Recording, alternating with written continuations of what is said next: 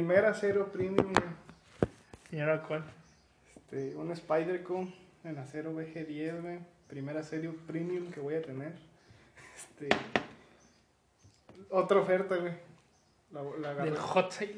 No, no, no, no fue hot sale. La encontré este en un vendedor individual que hace retail en Amazon. Ok. O sea, el güey como que este como que tiene un contacto en Estados Unidos el güey que le manda las las cosas y él las vende acá en México. Pero saltándose el pago de importación. Ok. O sea, no tienes que hacer un pago en aduanas por importar. que no, o sea, no, no está trayendo el producto como venta, lo está trayendo como de él, pues. Ujú. Y, Y ya, ya lo revende, pues. y él ya lo revende, así es. Y pues encontré la promo y, lo que me gustó es que Amazon no te hace el cobro. A pesar de que estoy mm, algo en contra de Amazon, este, pues fue a través de... Primero di con ese güey en, Instagram, güey. Porque vi que vendía pues navajas, cuchillos y así. Di con ese güey en Instagram. Y de Instagram ya le mandé el DM. Y del DM me direccionó al post de Amazon. Ah, ok. Y ya dice, eso te va a aparecer en Amazon, pero no te va a aparecer como importación. Y dije, huevo, no pasa nada. Y sí, ya me direccionó a Amazon. Y la ventaja es que, este, te digo, Amazon no te hace el cobro de nada hasta que Ajá. ya está el envío hecho. Sí, sí, sí, eso es lo, eso es lo bueno, pues, digamos. Ujú. Y en Mercado Libre, por ejemplo, sí se te hace el cobro, aunque no esté hecho Aunque el no envío. esté hecho. Pero el vendedor no recibe el dinero, pero el cobro ya está. Y eso es lo que a veces está como que raro. Y por eso a mí no me gusta Mercado Libre, güey. A mí me gusta mucho Mercado Libre porque este, todo es producto nacional. ¿A poco eso no sabía? O sea, no es que sea producto hecho en México, Sí, sí, sí, sino claro. que ya todo lo que venden ahí ya está en México. Ah, Esa es la gran ventaja. Bueno, no todo. Obviamente te marca lo que es de importación, pero los primeros resultados que te van a aparecer siempre van a ser de productos que ya están aquí en el país, que es lo que hace que sean los envíos rápidos. Porque Mercado Libre, al menos en mi experiencia, llega más rápido que, que Amazon. Al menos en mi experiencia. mm, No sé, no, no sabría decir. Y, y por ejemplo, sí te marca que hay pedidos internacionales. Y obviamente también Amazon te dice cuando es de importación así. Pero cuando tú buscas en algo en, Mercado Libre, pues generalmente ya está en México. Y comprar la misma navaja con precio de Mercado Libre no se compara con lo que pagué o voy a pagar por la manera en que la compré. Es bastante menos del, del 50% del valor en Mercado Libre. Pues déjale pausa. Pero ya. Ah, Ajá. ah, güey, ya, ya te aburriste, güey. Ya, tú ya no quieres venir aquí. Oh, Este, pero sí, este. Le digo a Jos que mi, mi única condición para seguir comprando mamadas es no sacrificar la condición de ahorro. O sea, que yo no me quede sin ahorros a costa de... De, andar- de andar comprando eso, pues. Ajá. Y hasta la fecha, y afortunadamente, no me he quedado sin ahorros por andar comprando este, navajas. Ya. Pero. o sea, com- yo, yo, yo sé que es un hobby caro, güey. Porque conseguir buenos aceros, aceros de calidad, no es barato, güey. Por ejemplo, cu- cuando Jonah me preguntó que cuánto le dejaba la, la Ontario, la RAT 1, la que es toda negra. No, güey, si le digo el precio real de esa mamada, no me la compra, güey. No me la compra, güey. Aquí en México el, el mercado de las navajas es un nicho muy complicado. Porque eh, o sea, tu, tu nicho de mercado podrían ser los chacalosos, güey. Y obviamente uno no quiere que sean los, chala- los chacalosos de dicho mercado.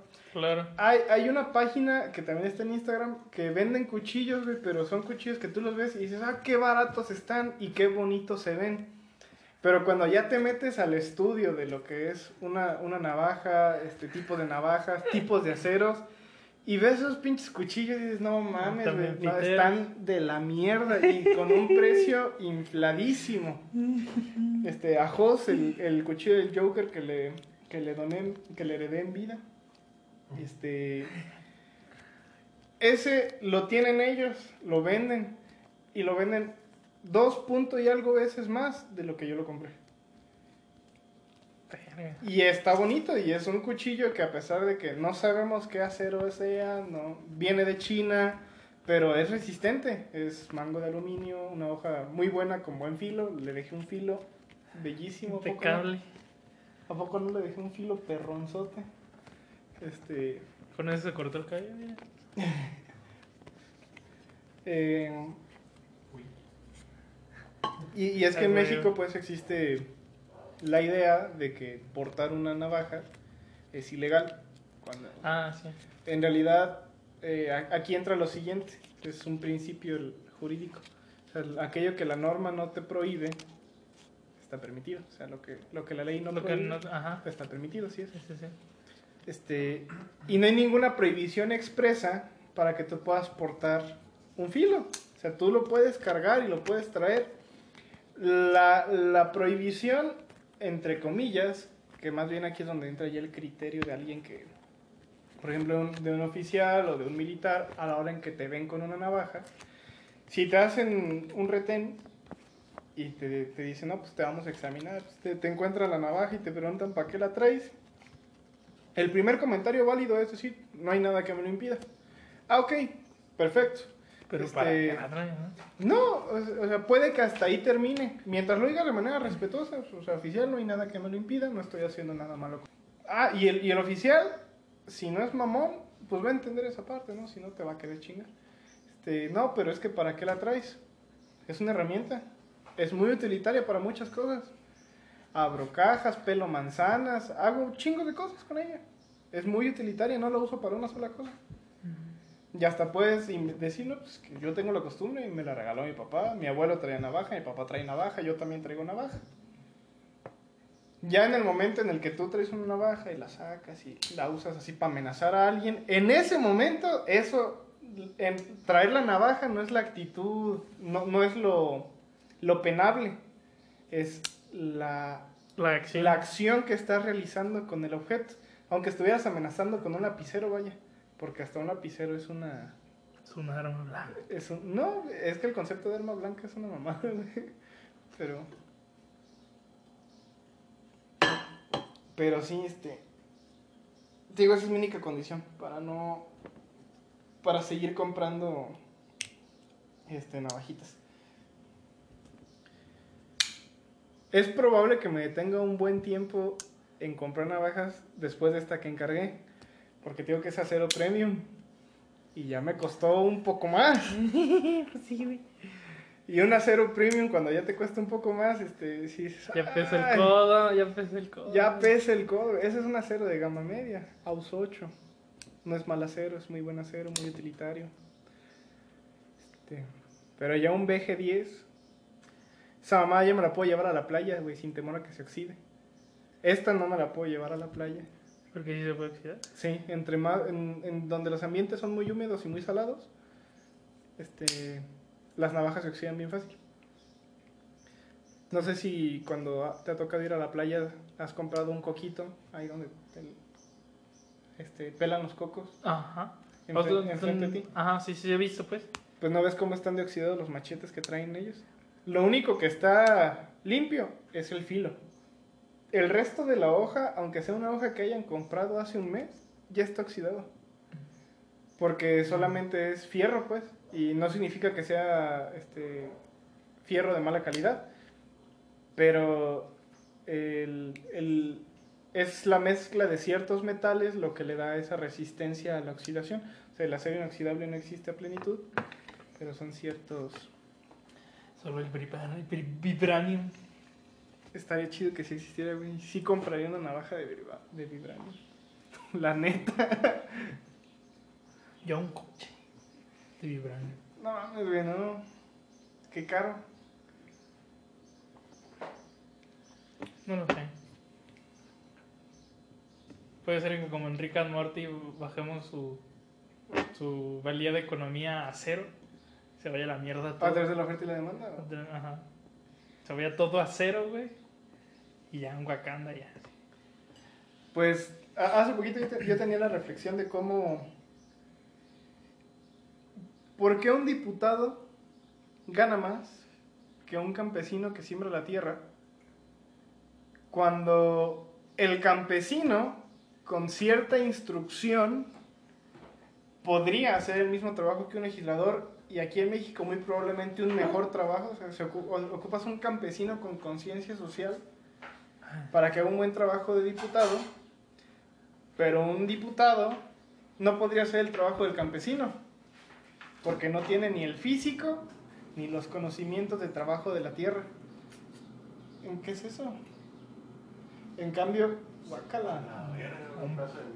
En cambio, el campesino gana muy poco comparado con lo que gana un diputado. Un Y- diputado, y, el ejemplo sí. que yo pensaba era en el de el aguinaldo. De cómo año con año, todo, todo el tiempo estamos viendo, más bien cada, cada anualidad estamos viendo. Y es noticia. El aguinaldo que se autorizaron la, la Cámara de Diputados y la Cámara de. Ah, sí. Pinches aguinaldazos, güey. Pero aguinaldazos, aguinaldazos, cuando su trabajo es una mierda. O sea, no es que su trabajo no sea importante, pero para evaluar la calidad de su trabajo y la importancia del mismo, refiere a la, plaqui- a la aplicabilidad y profesionalidad de hecho. Pues el trabajo no es bueno de por sí, sino quien lo obra. Pues. Así es. Pero el de un campesino, güey, todos necesitamos de los campesinos. Yo, yo ahorita lo veo. O sea, simplemente para cinco jitomates, güey, que, que ayer cosechamos. Cinco jitomatitos cherry, güey. ¿Cuánto tiempo pasó y los cuidados que se le tuvieron que dar a la planta para lograr cinco pinches jitomatitos cherry? Y ahí vienen más. Sí, sí, sí. Y ya vienen calabacitas, ya cosechamos papas. Ya salió la primera cosecha de papas. Ah, ahí Como está. en el Minecraft. ¿Sí se cosechan? pa- Ah, sí, se cosechan. Se cosecha papa, zanahoria, calabaza, Ey, calabaza, sandía, sandía, ajá. cacao. ¿Cacao? Cacao. ¿A poco? Sí, pero en los árboles creo. Trigo, Trigo, ajá. este, rábanos, ¿Manzanas? ¿Están manzanas. los árboles de manzana? Ajá, pero esos no los puedes volver a sembrar. Solamente vuelves a hacer otra vez el. Vuelves a plantar el, el El, árbol, árbol. y esperar que salga una manzana. Y esperar Sí. que salga. Y los rábanos son lo último. Ok. ¿Vas a la papelería? Está bien. Cámara. Este. Ah, digo, de cómo, cómo, cómo evaluamos las cosas para, para darle su valor, ¿no? Contrastado con la importancia. Y no, es como que te diga, uff, yo ya soy un gran agricultor. No, güey, este. Ya, ya la regué, se murieron muchas acelgas, güey. Les cayó plaga, güey. Y tuve que matar muchas acelgas, güey. Y ya estaban bastante grandes. Este, les faltaban que dos semanas para que yo las pudiera cosechar, güey. Güey, de un día a otro, güey, les cayó plaga y se las comieron, güey. Tuve que arrancarlas todas para que no me.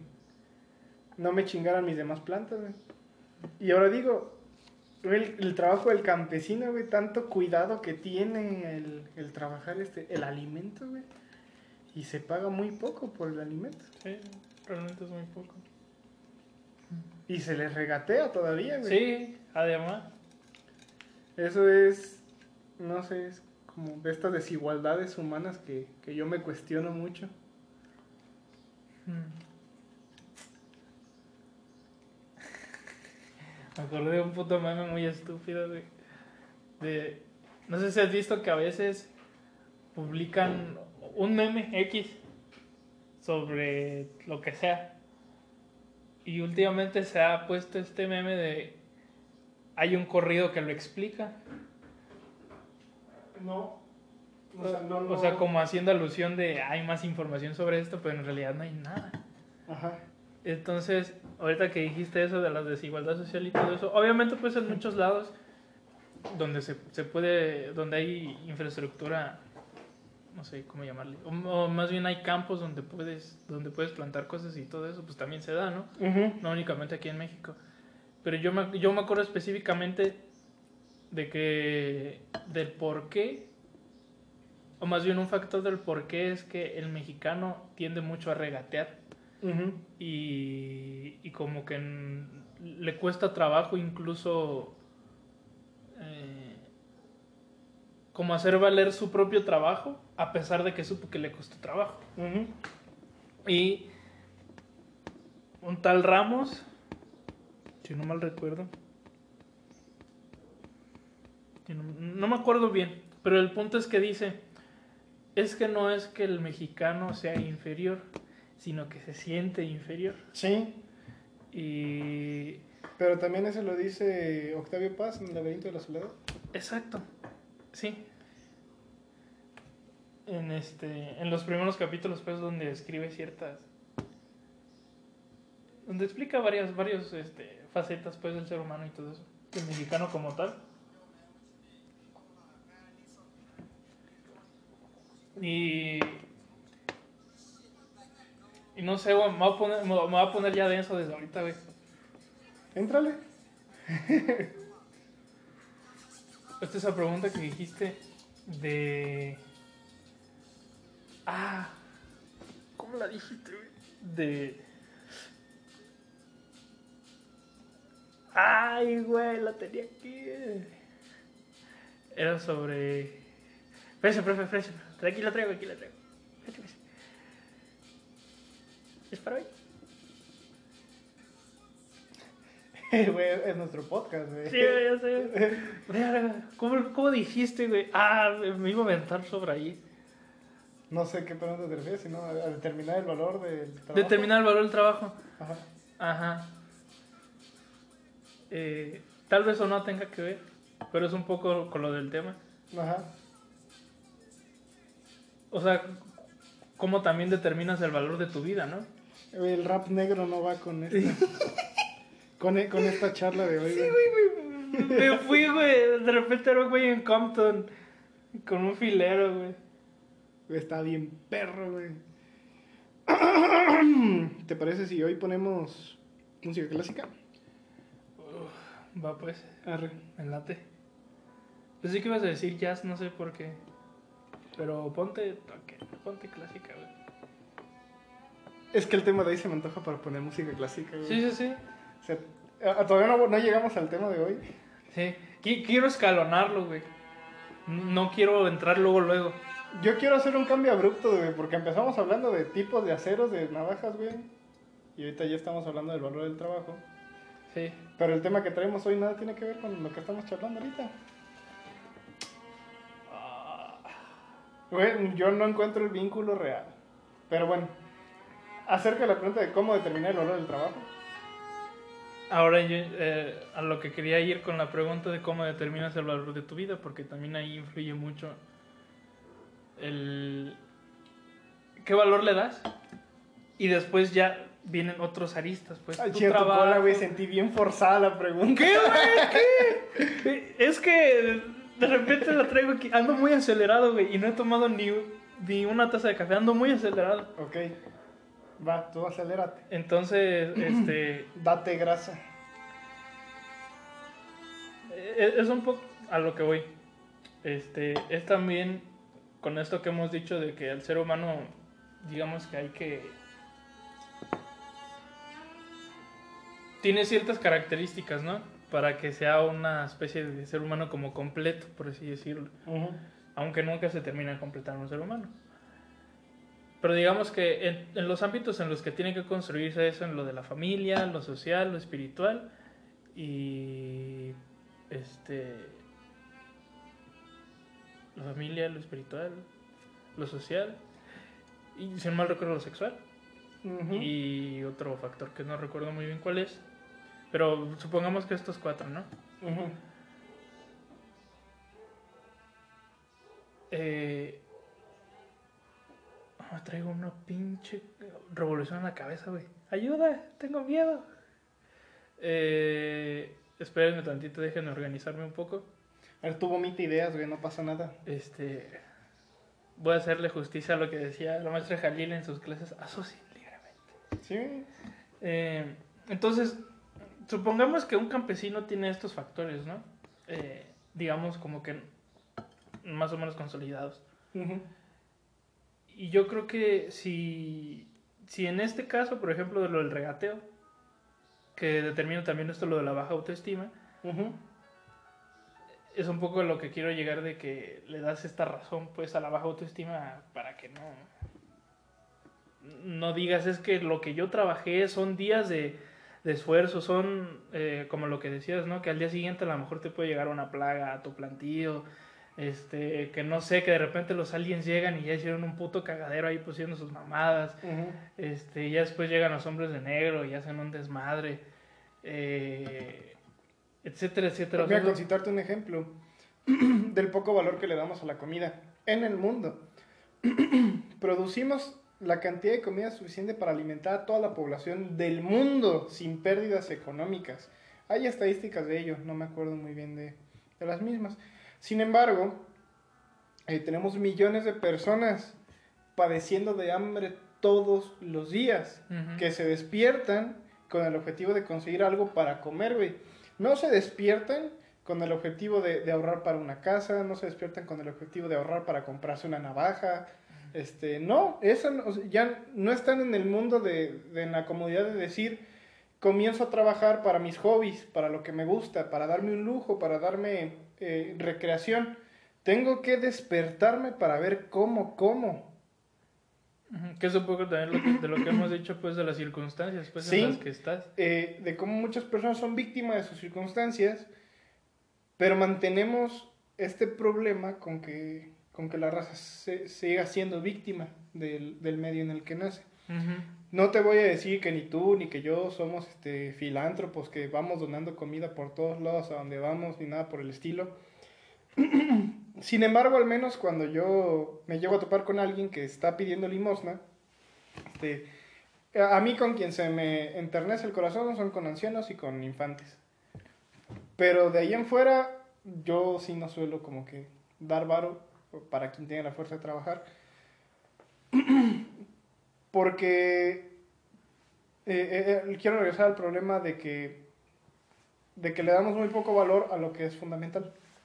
Entre ellos que es el tema alimenticio, pero le, le damos mucho valor a cosas que nada tienen que ver con el desarrollo humano. Una de ellas, eh, el día de ayer leía un artículo para, para llegar a... Una de ellas son los diputados, pues. Este, pero el día de ayer yo leí un artículo de Carlos Matute, que es un autor de derecho, no sé si es mexicano. Pero eh, eh, me, da, me da mucha ternura su apellido por el señor Matute. Sí, de- de hecho, me suena el apellido, ya me Ajá. acordé por qué. este, de de- un gato. Sí, de Don Gato y su pandilla. Pero este es un autor eh, de, de temas jurídicos. No es un policía, pues. No, no, no es un policía. Eh, de Carlos Matute, donde él en su texto mencionaba la, descomposición. Él simplemente menciona la idea de la descomposición. Porque eh, eh, el tema central era por qué en la administración pública los funcionarios y los servidores públicos, una, necesitaban conocer de la norma jurídica que los, que los regula. ¿Por qué? A diferencia de tú y yo como ciudadanos que hace un momento te decía que aquello que la ley no te, no te prohíbe, por ende está permitido, que en este caso es la aportación de una navaja, la adquisición, portación y uso de una navaja, siempre y cuando no sea para fines ilícitos.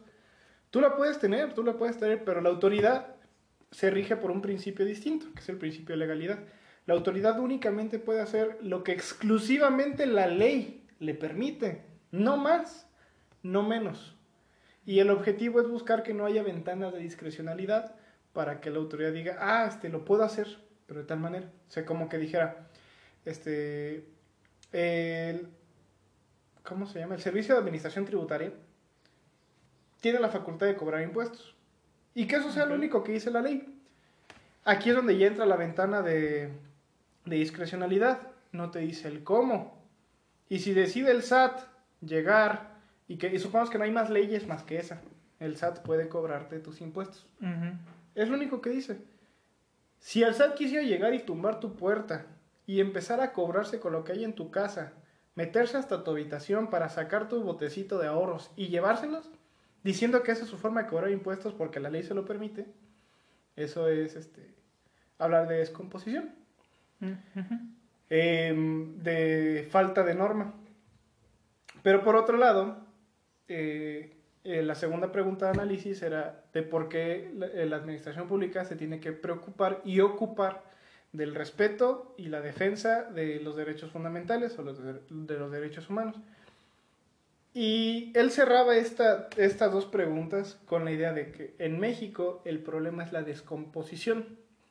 Cuando socialmente aceptamos la impunidad, aceptamos la ilegalidad y aceptamos la corrupción. Porque México no carece de leyes, México no carece de trabajo legislativo, ni tampoco de trabajo judicial, pero el trabajo judicial es obsoleto. Ya sabemos que los juicios tardan años Sí. en que salgan. Pero la idea es esta, de nada nos sirve tanta pinche simulación, tanto pinche trabajo legal, Eh, cuando estamos hablando de descomposición. Y hay otro artículo que quiero leer después, donde desarrolla, es para los tris. Excelente. Ven, toma asiento con nosotros, aunque, aunque no hables. No, es lo que quería. Siéntate. ¿Qué ocupabas? Moldeable. Ah, pero pues al rato que vayamos a la farmacia. Sí. Este. eh, Se me fue la idea, pero bueno, el chiste es que, que el, el siguiente artículo que quiero leer y que posiblemente lo lea al rato es donde desarrolla la idea de la descomposición. No descomposición social, no, no, sino solo como descomposición. Y parte de esto yo lo vinculo a de cómo le damos el valor a las cosas. Ahorita ya lo estamos dirigiendo al tema del día de hoy de cómo le damos valor a la vida. Eh, ¿Qué es lo que va, va determinando el valor de una persona? Eh, yo he escuchado, en este caso y principalmente de Diego Rosarín, que él hace mucho mención a la siguiente idea, la dignidad solamente existe cuando una otredad te la da. ¿Ha ruido? No pasa nada. Se fue la música clásica, güey, ¿qué pasó? Se fue el internet. Sí, se fue. Oh.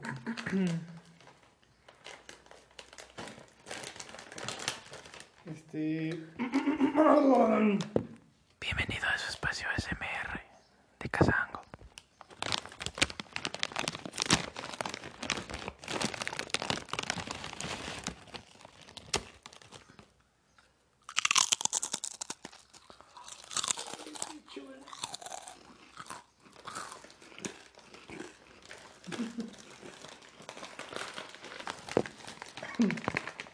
Ya ni sé de qué estábamos hablando, güey. Por eso no tenemos audiencia. Ah, De esa de la Este, sí, eh, de otra edad. eh, al principal que se lo he escuchado, pero lo he escuchado en otros canales de YouTube. Eh, en el caso de esquizofrenia natural es alguien que le he escuchado la idea contraria. Eh, y yo comulgo más con la otra idea. Pero, a ver, Mira. a- antes de, antes de ¿qué es, ¿qué es otra edad? Ok. Estamos en cuanto a determinar el valor de una persona. ¿Cuál es el valor de la persona? Ya dijimos que hay múltiples facetas para determinar este valor y que es un valor absolutamente subjetivo. Pero ahora bien, la otredad es otra persona, el otro. Ah, ok. Y según lo que Diego Rosarín expone derivado de sus estudios, es que la dignidad solamente existe cuando un otro te la da. Por eso siempre buscamos eh, tener el reconocimiento de los demás. Eh, Ya. él, él menciona, si no me recuerdo, la, la- la idea de Heidegger del concepto del, amo- del maestro y del esclavo. Mm, Hegel. Es Hegel. Es Hegel. Ah, Sí, ok. sí, sí, sí. este, En, en- en el concepto hegeliano entonces del maestro y el esclavo, donde eh, siempre estamos buscando pues tener un amo y el amo solamente puede ser amo cuando el esclavo lo reconoce Lo- lo- como tal. Ah, exacto. ¿Qué? Sin embargo, aquí es donde entra el papel del ego. El ego en sana o en mala medida. Eh, ¿Por qué? Te lo voy a decir de la siguiente manera. Puede que en un momento determinado de la vida, el cómo te autopercibes y el valor de tu propia persona sí dependa de, alguien más, principalmente del hogar. Pero cuando construyes una persona fuerte, y esto más o menos yo lo he visto en, en, en esquizofrenia natural, no lo, no lo hice de manera tal cual lo voy a decir. Cuando tú tienes suficiente autoestima y un ego suficiente y controlado para entender que no dependes del concepto del otro para ser tú, em, te sales de este esquema del maestro y el esclavo. El camino ideal sería ese, no depender de- del valor que te pueda asignar a otra persona. ¿Por qué? Tanto tú como yo, para una persona de clase alta, posiblemente seamos un peón cuyo trabajo vale 6 mil pesos al mes. Muy probablemente así sea. Porque somos materia este, que podamos disponer y tirar, ¿no? O sea, y es gente que no me importa, ¿no? Sí, sí, sí. mientras yo siga ganando dinero. Sin embargo, y ya me pasó, que aparentemente me pasó creo que en una mala experiencia, cuando tratas de tener un negocio y tratas de tratar a todos por igual, cuando no tienen como que esta fortaleza de sentirse igual, Ok. este, sí dependen del reconocimiento del otro para sentirse como tal. Y, y volvemos al, al valor de la persona, que hay dos clases de valores, el valor que tú te das y el valor que te da otro. Para mí el más importante es el valor que tú te das como persona, más que el valor que te da otro. Y la, la construcción del mexicano está en esperar a que sea otro Otro. el que le dé valor. Sí. De hecho, es en el mismo lenguaje. Eh, cuando alguien te está hablando de, por ejemplo, no sé, Jos, mande. O sea, hace mucha alusión al mandadero, pues, o sea, ¿para qué soy bueno? Incluso también este, este Y Sí. si te contestan qué, es, ah, qué lo sientes grosero. como una agresión. Sí, ah, qué grosero. Pinche muchacho majadero. Y, y, y en muchas pues cosas, es- este, principalmente en el lenguaje yo lo he visto mucho de cómo, de cómo este discurso eh, se ha vuelto tan, ¿cómo ponerlo? Me voy a basar en lo de Matute, o sea, como que se ha descompuesto incluso. Eh, como lo, lo que decía Emma, ¿no? En el, en el capítulo de, de la comida chatarra. de, de que en forma de broma la gente dice, no puedo con las responsabilidades de adulto, estoy chiquito. Eh, y eso si, si, si resuena en un sentido muy profundo, la persona sí va a decir, es que estoy chiquito y, está de la verga. Por ejemplo, igual, aquí lo- aquí lo voy a decir un poco como a ciegas. Eh, y espero no cagarla y, y les pido que me corrijan en este pedo. Igual yo también les investigaría qué pedo. Pero, por ejemplo, los, las personas que tienen trastorno de identidad disociativo, que antes se conocía como personalidad múltiple, Ujú. casi siempre hay un... Ellos les llaman un alter, que es como el host.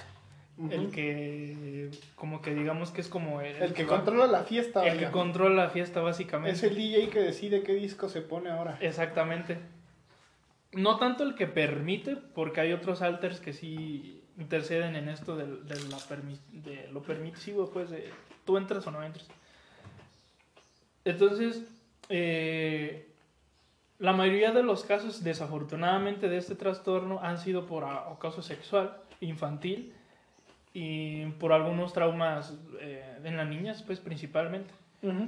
Entonces, obviamente, sucede pues que eh, en, este lenguaje a lo que voy, que citando un poco como Lacan, que decía que el inconsciente está estructurado como lenguaje, bajo símbolos, bajo significantes, bajo significados, bajo tales cosas que hasta uno mismo empieza a crear su propio lenguaje. Entonces, es tan poderoso el pinche lenguaje que ocasiona que una raza, un país, güey, se sienta tan sobacado por otro país y que crea que el hecho de ir a ese país es un crecimiento de estatus y diga, ah, es que voy a ir al gabacho porque, wow, me va a ir súper chingón y voy a, no sé, o me va a ir súper verga y a veces suele ser que no. A veces suele ser que algunos sitios están peor que aquí. No hablemos de los, de los estados que, que permiten el, el, el permiso de armas y tienen un chingo y el, el racismo y demás. Está, está, está curioso. Yo ayer le hacía la pregunta a Jos si tú pudieras portar un arma de manera legal, ¿la portarías? Él me contestó que no. Yo soy de la idea contraria. No en el, no en el espectro de dañar. Yo voluntariamente jamás me atrevería como sacar al- un arma para amenazar a alguien y mucho menos para quitarle la vida. Siempre y cuando no fuera en defensa. Yo lo veo desde la siguiente perspectiva. Ahorita como ejemplo. Como ejemplo. Eh, en México la violencia cada vez está aumentando eh, de, de maneras menos censurables y se está convirtiendo ya en un común denominador de la existencia.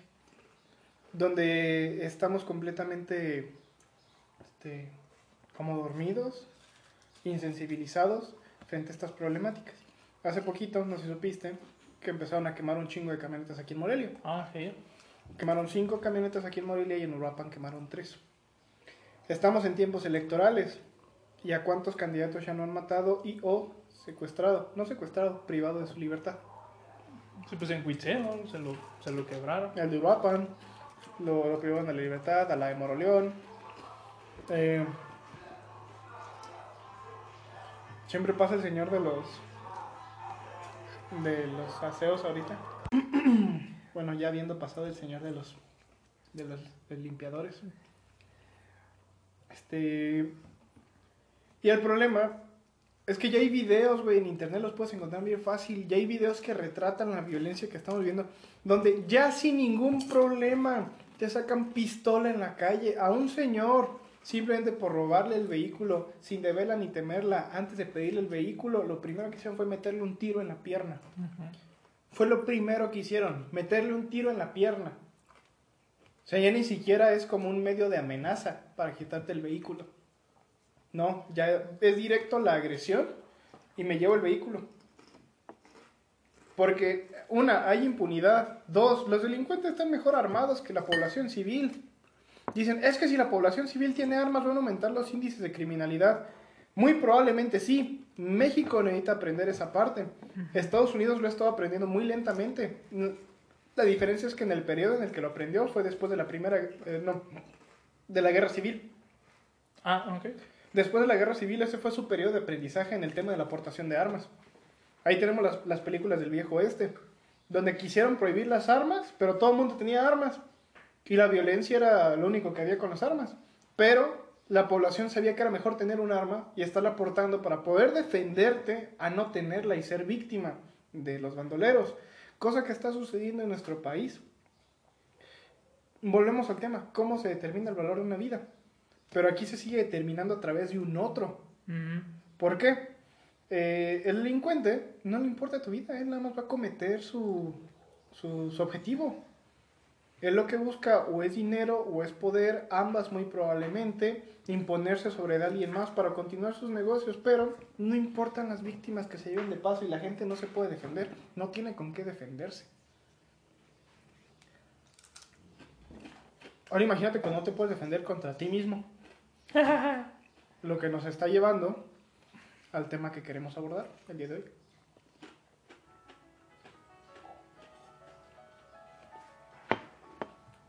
Buen timing. Regresó a la La, música clásica. la, la music. Sí, y se, se normaliza mucho este, estas acciones. Y a veces hasta se... Es el mejor concepto, pero como que divinizan un poco como a las personas que, que toman acción por su propia mano, pero no en un sentido como de protección, que es, que es en, lo que, en lo que estamos muy de acuerdo tú y yo. De, yo también portaría un arma, eh, pero obviamente no, no para estar ahí de pinche farol ni la chingada, sino porque eh, las circunstancias a veces se te llevan a un lugar en el que tienes que apostar por ese tipo de, de cosas, por portar armas, por, por- incluso por no dejarte, por no quedarte callado. Bueno, aunque eso es de entrada, ¿no? Tienes que proteger tu dignidad de cierto Hay que evaluar muy bien la situación. Claro. Y Sí, yo también estoy con esa idea, pero te digo, o sea, se- como que se diviniza este. Ay, es que, güey, tenía una pinche necesita y se defendió, güey, pero lo que no sabían es que el hijo de la chingada le había pegado a su, a su esposa, o yo qué sé, ¿no? O sea, hay un trasfondo de las cosas. Y. Poco a poco nos estamos acercando al tema de hoy. Y el que quiero oír es que cada cosa tiene su trasfondo. O sea, no únicamente por el hecho de que una persona cometa alguna cosa, es simplemente por, pues, porque sí. O sea, siempre hay un por qué y un para qué. Aunque a veces...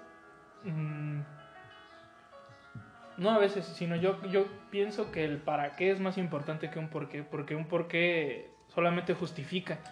¿Por qué hiciste esto? Ah, pues porque tenía ganas. Bueno, ¿para qué lo hiciste? O sea, ¿qué, qué fin tuvo? Como mucho lo, que- lo que hemos dicho, ¿no? De ¿para qué trabajas? O sea, Pues el para qué es la justificación antes de y el por qué es la justificación después de, ¿no? mm, yo lo entiendo como al revés. El por qué antes de. No, a ver, espera, no, no al revés. Yo- o sea, el para qué se utiliza para términos en futuro. O sea, el para qué ve hacia el futuro. Y el por qué es conclusión, es consecuencia de. Ambos son justificativos, pero uno a un futuro incierto y otro de, como consecuencia de algo. Ajá, sí, sí. Ok, ok. Que no, no lo he visto de esa forma. Pero yo siento, o sea, a lo que me refería es que el para qué lo veo como más. como una explicación, pues más. más detallada. Es buscar una. anticiparse al resultado, pues. Algo así, ajá. Y el por qué es como. sí, ya. Así fue. Digamos como que el por qué es como un resumen, ¿no? de, de lo que se hizo. Y, y al menos yo ahora he notado mucho que se ignora mucho el para qué y no se tiene mucho este, este contemplar las cosas a futuro, ¿no? Que mucho de lo que platicamos tú y yo fuera del aire es las cosas a futuro, no tanto... O sea, sin ignorar pues el presente y no clavarnos tanto como en el, ah, que hubiera sido, ya pasó y me sigo clavando. Y eso es algo que he notado mucho en esta, en esta generación, de que ignoran mucho el qué voy a hacer después. Puede ser por una y otra mil razones, pero siento como que se, se, ha, per- se ha desviado la chaviza, ¿no? se han perdido valores, Ya no hay moral. ya no hay moral. Nunca existió, güey. Nunca existió.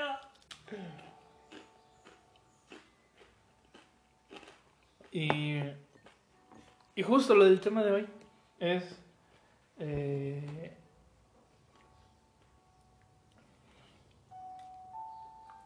espera. Bienvenidos a Casa Angu, Ándale. a su podcast favorito. Yo decía, algo falta, algo falta. Ajá, la pinche introducción. Muchas gracias a quienes nos escuchan el día de hoy, o el día de ayer, o el día de mañana. Este, el tema de hoy es el suicidio. Vámonos.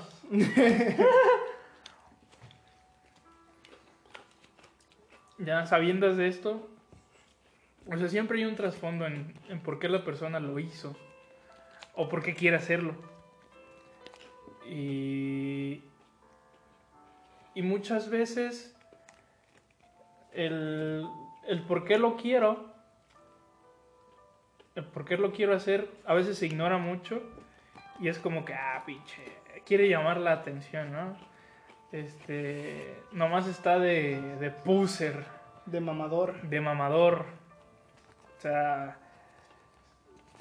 lo que pasó con lo de los retos de la ballena azul, ¿no? De, de que de repente hubo un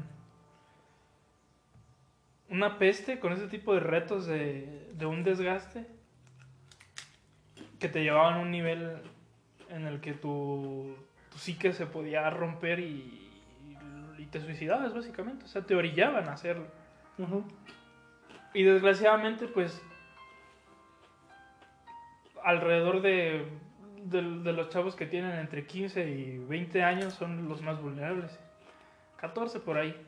Que, que creo que aquí en Michoacán está entre 14 y 21, si no mal recuerdo. Que es como el- el- la tasa de, de la gente que, el, el número de, pues, de la- de las edades y todo eso.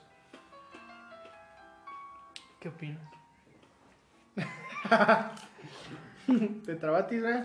Eh, estoy formulando. Bueno, empezando por el rango de edades. Que son los más, obviamente no lo son todos. Ah, claro. Son los más. Mm, Estamos hablando de periodos de adolescencia y adultez joven, ¿no? Ajá, Perfecto. así es. En primer lugar, cabe destacar que cualquier muerte humana es lamentable dentro de las consecuencias como víctima, no como victimario. Sí, Ahí hay que, hay que hacer una aclaración. muy puntual, muy puntual aclaración. En el caso de la, de la gente que se suicida o que tienen en mente cometer este lamentable acto, eh, yo no sé muy bien cómo funciona la depresión ni nada por el estilo, pero pero por lo poco que he leído, por lo poco que he escuchado, la idea del suicidio llega cuando existe eh, un concepto de desbordamiento del mundo hacia uno. Es decir, la existencia te abruma. Ah, como un ensimismamiento de la No. existencia. No, no. Es que ensimismarse es como si tú fueras el único centro de atención. Y en, y en cambio el abrumamiento del mundo hacia uno es cuando ya no... Ya no logras interpretar el mundo de manera correcta, sino es como algo que te daña. No sé si me doy a entender. Insisto, yo no soy el mejor perfil para hablar Sí. del suicidio. Sí, sí entiendo esa, esa. Sí, sí. Ok. Pero el, el suicida, el suicida es el mundo como una amenaza. Su existencia como un perpetuo dolor. Como si no hubiera ningún otro camino. Como si lo mejor fuera terminar su vida. Porque, al menos para encontrar Ajá. soluciones para salir del problema psicoemocional en el que se encuentra. Y es lo que lleva a las personas a optar por el suicidio. Las personas más vulnerables son los adolescentes, porque en la construcción de la identidad, para llegar a ser adulto joven, eso puede llegar a ser doloroso para muchas personas. Ejemplo, cuando eres una persona muy tímida pero quieres pertenecer al grupo de los populares y te topas con un grupo que son muy, muy crueles a la hora de tratarte, que para integrarte tú te tienes que... que para estar tú siempre eres con quien juegan o, o algo por el estilo, ¿no? Eres el buleado, vaya. Estás dañando la construcción de la identidad de alguien, por ende su identidad está pisoteada, esperando la dignificación por parte del otro. O sea, muchas veces el tema del suicidio depende de una otredad, Ajá. no es de una individualidad, y es una falta de fortaleza individual y una dependencia de la otredad. Ujú. Así es como yo percibo el tema del suicidio. Y, y particularmente lo percibo de tal manera, eh, eh, pues de- desde la experiencia propia. Sí.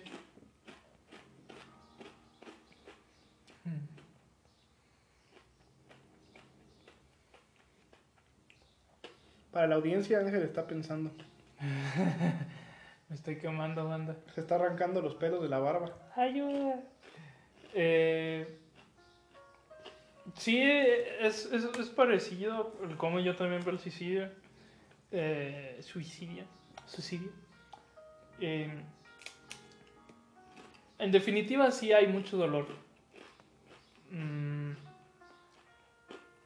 pero a veces es un dolor que no... Es que en realidad el dolor no es como tangible, pues pero no es como un dolor físico, pues, a lo que me refiero. No es de que, ah, estoy deprimido, me duele un dedo y está morado, tiene pus, o sea, te, te va a caer y es un dolor físico, pues, ahí dices, ah, ok. Y en el suicidio es, es un dolor que no lo puedes ver, pero sí lo puedes sentir y eso es lo que frustra mucho Ujú. eh, que es a lo que le llaman como la melancolía, pues le llamaban antes melancolía. O sea, esta constante de dolor y un poco como atado a un a un pretérito, no tanto como al presente, Ujú. porque eso es lo que pasa mucho con el suicida, con el suicida. eh, ignora lo que está sucediendo en su ahora y del futuro ni hablar. Le cuesta mucho trabajo como abordarlo en su camino. Y el pasado es como una constante siempre. Y eh, yo así lo veo igual también hablando desde la propia experiencia. Y, y obviamente, no obviamente, sino desafortunadamente, porque es que pues la, chaviza más pequeña es la que es más vulnerable, pues justamente por esto, ¿no? Este sentido de pertenencia, esta construcción de la identidad, o sea, que están en un vaivén aquí para allá, no sé, buscando dónde pertenecer y a veces eh, equívocamente van a un lugar en el que eh, no tendrían por qué llegar. Y es lo que sucede, ¿no? De, de este tipo de, de personas que, que tienden a ser cruel con esa persona, crueles contigo. Que incluso también la familia, o sea, también hay que dejar de romantizar esta idea de, de la familia que según eh, eso es lo perfecto, ¿no? Incluso también por parte del núcleo familiar sucede que el suicida eh, adopta todo este maltrato y por eso lo busca. ¿Conoces el caso de Michelle Carter? ¿Me suena? Bueno, pues Michelle Carter hace poquito salió de prisión. Esta mujer, adolescente, joven, donde quieras ubicarla, indució a su novio al suicidio Ok. y fue condenada a prisión, lamentablemente una prisión muy corta, por inducir a su novio al suicidio, donde el novio, una persona deprimida, pues le mandaba mensajes de me siento mal, te necesito, siento que nadie me quiere y que la chingada y todo. Y Michelle Carter pasó de una persona que ayuda a una persona que chinga. Yo entiendo que dentro de las justificaciones que ella decía es que ella me hartó. El tipo ya me hartaba, todo el tiempo me mandaba mensajes diciéndome que se quería matar. Por eso pues yo me enfadé y le dije que se matara. Pero llegó un grado. Yo, si, si me enfado de alguien que está chingue y chingueme, pues ¿qué hago? Lo mando a la chingada, ¿no? Yo. En cambio, Michelle Carter no optó por esto. Optó por alentarlo al suicidio. El decirle el cómo, el cuándo, el decirle no, pues es que nadie te quiere, es que no eres importante, pero a la vez diciéndole, este, mátate, te amo. Dos conceptos completamente antitésicos. Claro. Y La tesis de la neurosis es la incoherencia, básicamente. Dios es un ejemplo de cómo un ambiente hostil se aprovecha de un ambiente sensible, que necesita la construcción de una autoestima, porque también este chavo falta de autoestima como no tienes una idea. Te quiero citar otro ejemplo. Deja, déjame acuerdo solamente del nombre, es lo único que ocupo el nombre.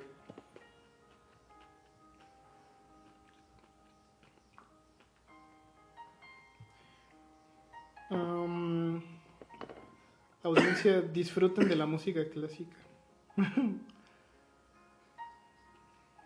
Y de mí ahogándome. Aquí está.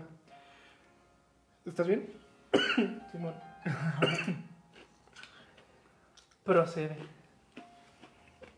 Cho Seung Hui. Un tipo tímido. Con Asperger. Una de las matanzas más catastróficas en Estados Unidos, matanzas escolares. Si no me recuerdo, fue en un instituto tecnológico de Estados Unidos. Eh, el tipo buleado toda la vida. Él no estuvo a gusto hasta que mató a las personas que él consideraba que lo despreciaban y se suicidó. Otro ejemplo completamente radical de las respuestas que puede tener la depresión. Sí. El daño hacia uno mismo, el daño hacia alguien más y posteriormente reflejado hacia uno mismo. Ay, Sí, y es que lo que suele pasar pues en, en un sentido, digamos, como más eh, tangible, no tangible, sino como que para visibilizar un poco como lo que sucede en la, en la depresión es que hay tanto de algo. hay muchos autores que, que manejan eh, a la depresión como una adicción al amor. La constante búsqueda de, de veme, de existo. Pero los- no es ni siquiera amor propio. Es un amor del, del otro, pues. Ajá. Y justamente una adicción, ¿qué es lo que provoca? O sea, te quita funcionalidad, tanto con los demás como contigo mismo. Entonces, eh, a veces la depresión se, se, se- se toma de la mano con la ansiedad y es lo que, perdón, y es lo que hace que, que se tomen como cartas un poco en el asunto para cometer este tipo de cosas de matar o algo así. Eh, aunque hay otros autores que también dicen que, que- que en realidad es la depresión es, son muchas emociones, vaya. O sea, son muchas emociones como encapsuladas, por así decirlo, Y descontroladas, ¿no? y descontroladas, ajá. Es, es- es un desmadre. Eh, veamos a, a- a- a las emociones como una olla express. Ya ves que tiene su, su, su, su madre esta hasta arriba que controla un poco el vapor para que salga algo así. En la adolescencia lo que sucede es que hay mucho... Hay muchas emociones que sería como el humo, ¿no? Y necesitan salir, necesitan necesitan ser expresadas, necesitan fugarse. Por eso es que también hay muchos suicidios por, en hombres, porque el típico machín de que no llores, si llores eres maricón, este No chille, pinche joto. no chille, pinche joto, eh, chúpame la verga Lupe y dame unas mamadas o ah no, ¿verdad? No, no, no. no. Saludos Lupe. Este y, y, o sea, pues veamos así, ¿no? Como es este flujo constante de, emo- de emociones. Y por eso es pues que, que los hombres suelen suicidarse más que las, que las mujeres. Porque las mujeres tienen cierto, cier- Ellas se acomodan a un espacio en el que se sienten seguras. La estética, por ejemplo, es una forma como de, de expresarse y desahogarse y demás. Ajá. Eh, incluso también los hijos. Eh, Oye, te platico tal cosa. No quiero que hagas nada, solamente quiero que me escuches. Y está un poco más, si no es que como debería, más sensibilizada esta parte de las emociones en las mujeres. Por eso las mujeres casi no se suicidan. Ujú. Si acaso, cuando lo hacen, es cu- cuando aconteció algo muy cabrón en su situación familiar que a veces por eso tienden a tener más estrés postraumático o, o- u otras este, situaciones psicosomáticas. Eh, entonces, es por ello que sucede esto con los hombres y, y en la adolescencia no se diga. O sea, vas buscando como a un par, como más o menos como para, para tener una referencia y, y el padre es el que suele ser la, la- la referencia para, para hacer como, no sé, como te gustaría hacer, ¿no? Iba a decir como quiera hacer, pero no, esto es una idea muy psicótica. Eh, pero sí, y a veces el padre lo que hace es esta figura un poco... eh, bueno, la, la de Evangeline es un poco exagerada, pero esta figura pues del, del típico papá mexicano, ¿no? Abandonador. Abandonador de voy por los cigarros y valiste verga. Adiós. Pero a veces pesa más un padre ausente literal que un padre ausente simbólico. De que sí está, pero es ausente, o sea, no, no participa, no intercede en esta dinámica de... no intercede en esta dinámica de, de- de padre e hijo. Y eso es también lo que suscita mucho eh, la cuestión del suicidio en, en- en chavales. Eh, otra muy importante que a veces es muy ignorada, si no es que bastante, son las circunstancias.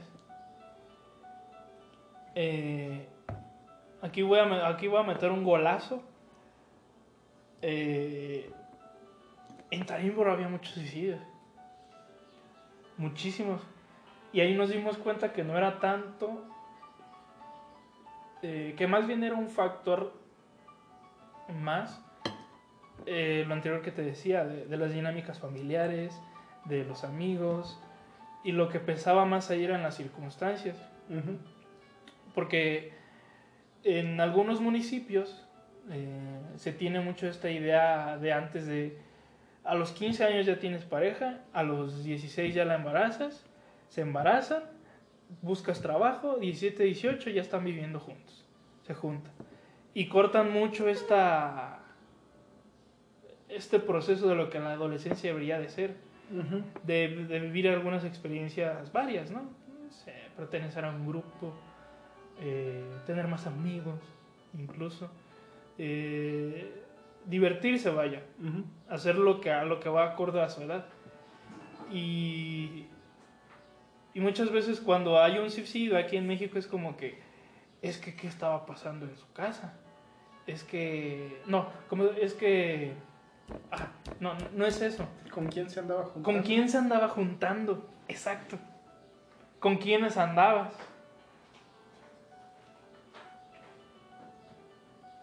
Y, y, y, pues está bien, culo- bien culero, pues. Y a veces... eh, José está muriendo en la sala. sí, ya. No es suicidio, pero es Muerte natural. muerte vegetal. Es muerte por medicina. No el medicamento, sino la carrera. Muerte por licenciatura. Otras cosas también, las, la- el estudio también suele ser un factor del, del suicidio. Aunque a veces ahí yo siento que es un poco como hasta... eh, No es común en nuestro Mm, país, pero no es común común. en, en Corea, por ejemplo. En Corea, Corea. en Corea y en Japón. sí, ajá. Sí, sí, sí. Allá es donde sí es común el suicidio por cuestiones académicas. Pero no es fundamentalmente la academia, es la presión social que existe. Exacto. Lo, lo mal visto que, te, que quedas este, si no... Si no sacas puro 10. Ujú. se, se entiende entonces que en muchas ocasiones, si no es que en todas, este, la regla general es que el origen del suicidio es la depresión. Y el origen de la depresión es un problema con la otredad. Sí, O sea, siempre es una- un elemento exógeno, algo externo a uno, lo que termina dañando la psique propia. aunque hay endógenos. Ajá. Eh, por eso te digo es que es- esa es la regla general y existe su excepción, como toda regla general. O sea, la excepción es lo que confirma la regla general. Así porque es. hay personas que tienen desequilibrios este, neuroquímicos que traen una tendencia natural a la depresión, a sentirse mal, a no querer salir, este, eh, a ser agorafóbicos y que lo que tú quieras, pues. Pero es una tenden es un es una excepción que confirma la regla general. Así es. Porque la, son, son personas que ya nacen o desarrollan, es como el asesino serial, ¿no? Que hay asesinos seriales que ya habían nacido psicópatas y otros que por un golpe en la cabeza, que es una de las teorías más aceptadas, de repente se convirtieron en asesinos seriales. Porque un golpe en la cabeza, un, un- un trauma cerebral muy fuerte, pues terminó alterando su química neuronal. No, no, no. Me gusta mucho un beat de, de, de leyendas legendarias que, que lo repito mucho. De que el güey decía: Si tienes un hijo, probablemente está una caída de un columpio de que sea asesino serial. Porque es normal que un, que un chamaco se caiga, pues, porque está aprendiendo a andar por el mundo caminando como y que se pegue justamente en la corteza prefrontal, que es donde está el juicio y todo eso, es donde vale verga. Y, y me gusta mucho este, este chiste. Es muy culero, demasiado culero, pero me gusta. sí me dio risa. Sí da risa. Saludos, Queen. Ahora bien, este, me había dicho que tu señor padre había dicho que abordáramos el tema. Me interesa saber el arjé. Lo desconozco. No te explicó porque No me explicó. Yo tengo una sospecha, güey. Yo también. ¿Cuál es tu sospecha? Eh, Bueno, ya, ya, me- ya se me vinieron varias. Yo nada más tengo una, güey. La principal es como un poco como para entender más lo que yo viví. Porque mucho de lo que, de lo que me sucedió eh, no llegué a contárselo como ahora ya lo puedo contar. Ujú. Eh, Como se lo estamos contando en un micrófono. como se lo estamos contando en el micrófono. Y hubo un momento en el que sí, eh, sí hubo esta, esta insistencia de la pregunta de ¿qué pedo? O sea, eh, la pregunta de los padres cuando hacen algo, cuando los hijos hacen algo diverso a lo que han vivido los papás o como obran, siempre es el, la pregunta es ¿qué hicimos mal? Y, y, y es por esta razón un poco que, que yo considero que, que sucede esto. Otro, otra cosa, yo creo que se topó con algún artículo, eh, suele leer mucho mi papá, y se topó con algunas dudas, entonces yo creo que todo esto. Eh, otro factor también es de que a veces le digo, es que a veces no tenemos tema. Manda, ma- manda memes y videos. Mándame memes y Chidos videos. tu papá. Sí, sí, sí, están muy cagados. Y, y otro, otro este, este último, pues es como... Como paréntesis, este, siempre me agarra en curva tu papá, güey. Cuando, cuando me manda un video, me manda un memazo, güey. O sea, yo no me espero su mensaje o algo por el estilo. Y para nada que me desagrada que me mande mensaje. Pero, güey, estoy haciendo, y siempre me ha pasado, güey, que cuando me manda algo, estoy haciendo algo muy serio, güey. Estoy en algo serio. Y me manda un meme, güey. Oh, me rompe toda la seriedad. Este, pero es bien, muy aleatorio, pues, no es como que diga así de, oh, ya es viernes, este. Toca mandarle Ajá, mensaje a El señor papá de Ángel me mandará un mensaje hoy, en alguna parte del día. No, güey. no es sistemático, es muy random. Puede llegar un lunes a las 5 de la tarde o un viernes a mediodía, ¿no? Sí, de- es, muy normal. en- Como paréntesis, en pero volviendo, volviendo al tema, la misma razón que acaba de mencionar, o sea, por su hijo, es que dije, esta es la razón por la cual él quiere que abordemos el tema. Sí. Eh, O sea, por su hijo tú. sí, yo, soy- yo mero caguamero. Sí, sí, sí. Eh, un poco, también hay otras razones que estas este, serán nombradas tal vez después del aire. Pero principalmente yo creo que son esas. Pero yo creo que ya son razones satelitales, güey. O sea, no son Sí. razones, no son de fondo, güey. No, sí, son como muy eh, remotas, pues. Ujú. Son- son- son muy remotas. Y. Sí, y ahora pongámonos un poco en, en nuestro, en nuestro lugar, ¿no? Qué, qué difícil es para uno mismo explicar todo lo que sucede dentro de la tatema y todo lo que estás viviendo. Es muy difícil contárselo a un, a un padre o a una madre. Y cuesta un chingo de trabajo. Cuesta putero. muchísimo. A los compas es como. Ah, Depende de qué compás. Ah, no, sí. bueno, en, en mi caso, eh, yo sí, la- mis amigos muy profundos, sí es como que les he llegado a contar cosas que a veces este, con- contaba en terapia, por ejemplo. Y con mis papás sí es como que un poco más maquillado. Eh, yo le doy razón un poco a esta. A otra vez con lo de la otra edad. De que a veces no quieres decepcionar. De que a veces no quieres cagarla al ser un mal hijo. Ajá, sí, sí, sí. sí. Independientemente de que qué determina que eres un mal hijo o eres bueno.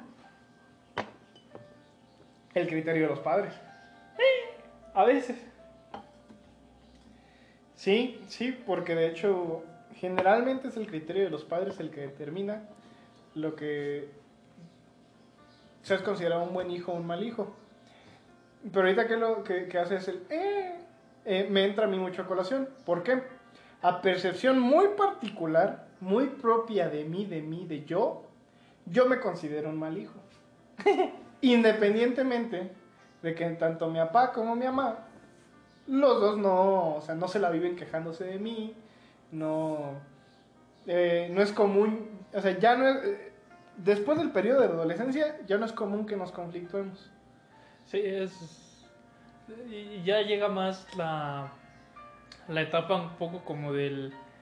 Bueno, ya sé. De asentamiento, Sí, exacto. Ajá. donde la arena se está yendo al fondo del vaso. Ajá, y es como, ok, ya. Ajá. Y como esta expresión, ¿no? De la chaviza de X. Ujú. Pero bajo una percepción particular, sí yo no me considero un buen hijo. ¿Por qué? Este. eh, te va a sonar bien pendejo, güey. Muy pendejo. Porque le suena, le suena muy pendejo a mis papás. este. em,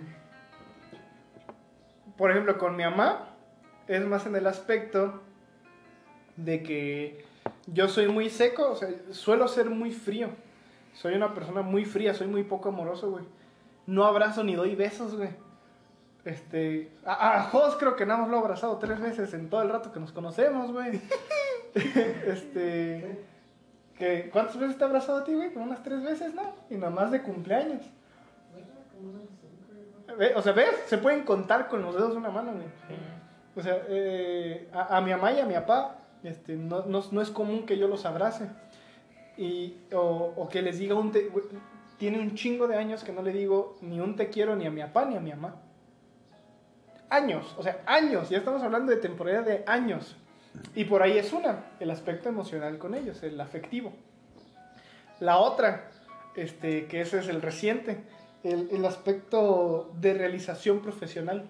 Así como de, ay, mi hijo no ha, no ha despegado Ya. con su carrera profesional.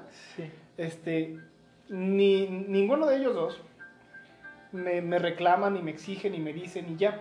Porque ahorita, por ejemplo, estoy en la maestría.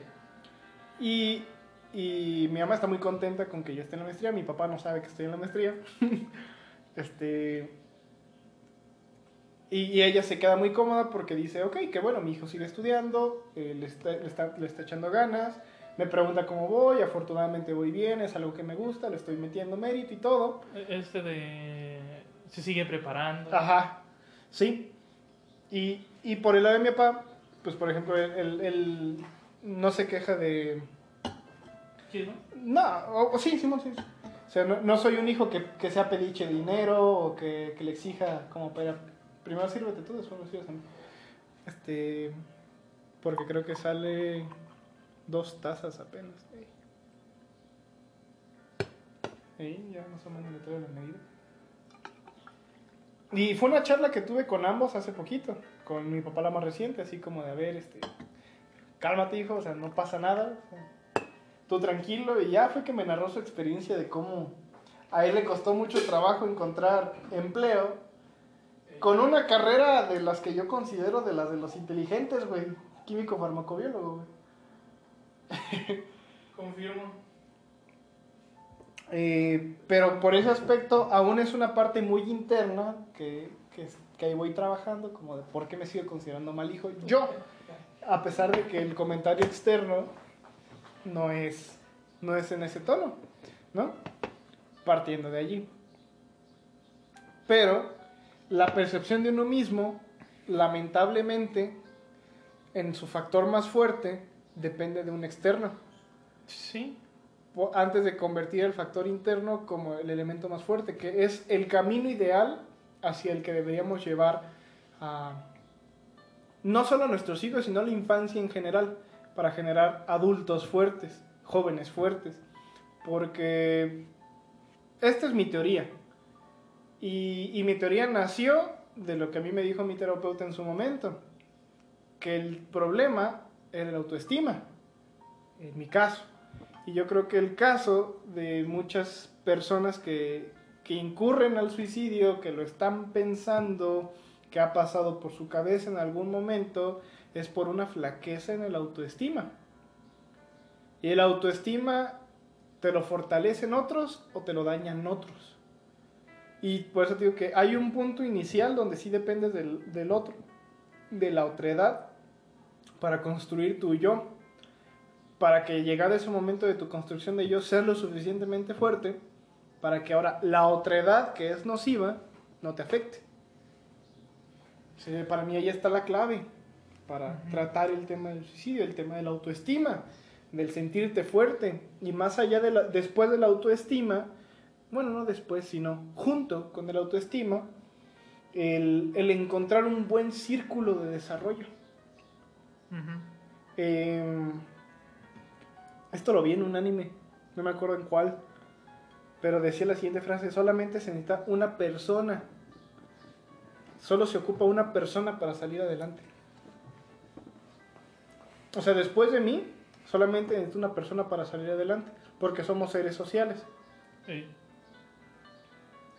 Y junto con una voluntad muy fuerte. Una voluntad muy fuerte, porque... ¿ha- ¿Has visto la película de Inquebrantable? En inglés se llama Invincible. Invencible, pues, Invincible. No. Es una película que te narra la historia de un muchacho que... Ajá. Este, si quieres le pauso. Ya. Volvemos después de una pausa para el turbo. Este, Le puse turo, pa.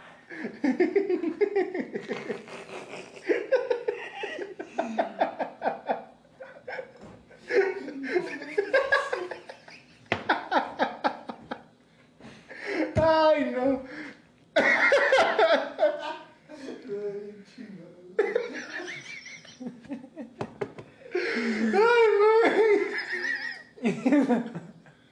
Pulgoso, pulgoso. ¡Ay, no te pases de R! güey. ¿De qué me río, güey? ¡Ay, güey!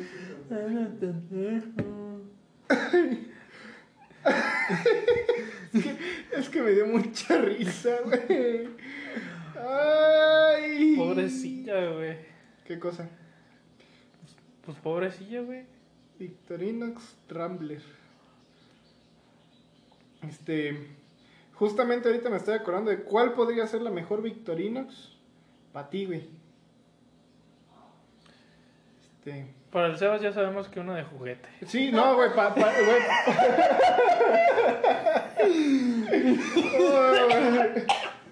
El Sebas, no mames, no. Güey, se pasó de verga cuando. Güey, querer cerrar una navaja usando el filo, güey, para agarrarla, güey. No mames, güey. Luego cuando, cuando le mandé el meme, güey, de las gallinas. Me dice, primero están mis gallinas. Y le digo, ya sé por qué estás soltero.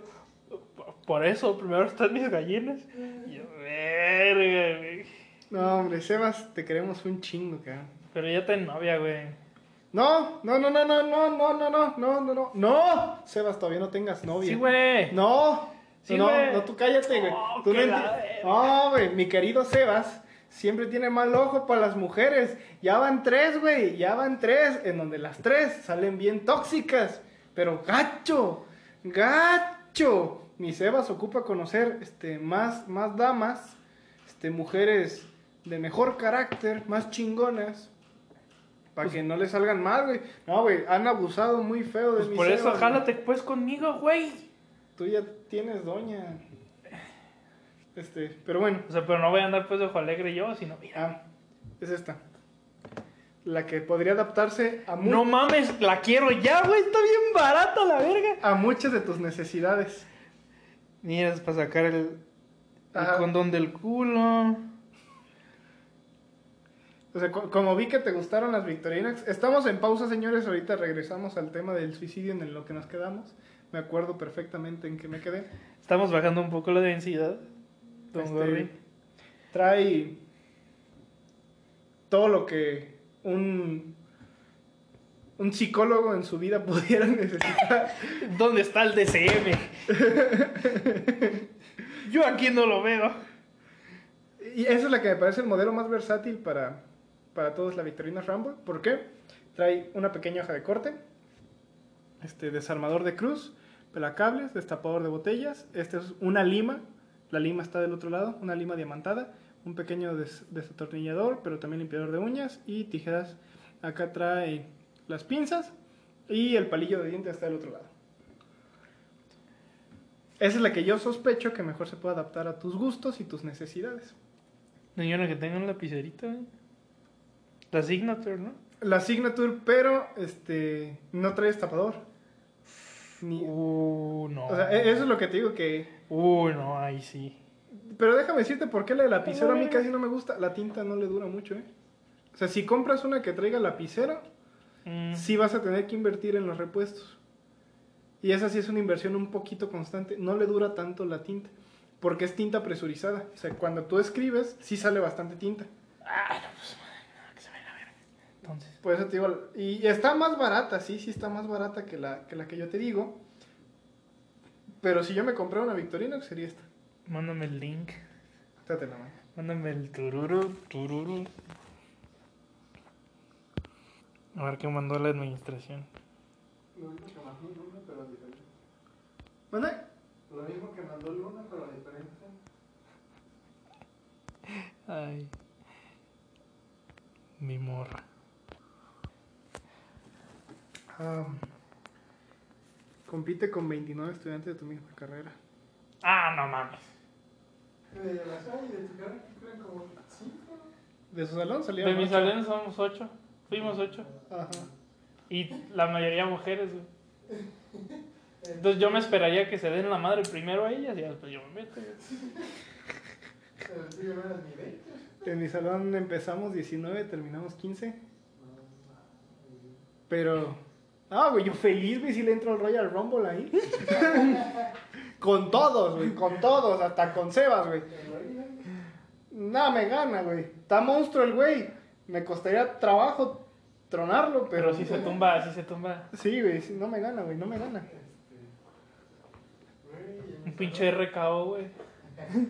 No, güey, un 619, soy experto del 619. Sí, güey. Yo, yo le diría un pedigrí, güey. A unas cuantas.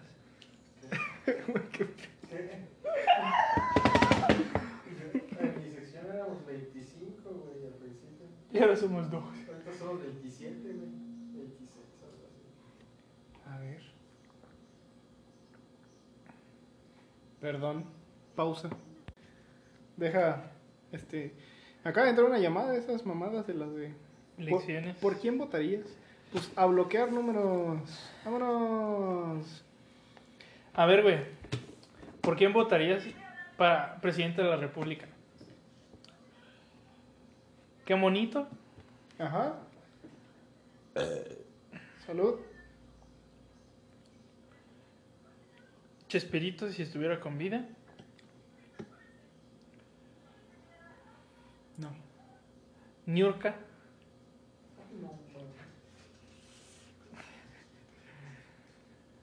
Mm, te estás dando las opciones. Ajá. O sea, esas son las opciones para votar por presidente de la República. espera, tenía otro, güey.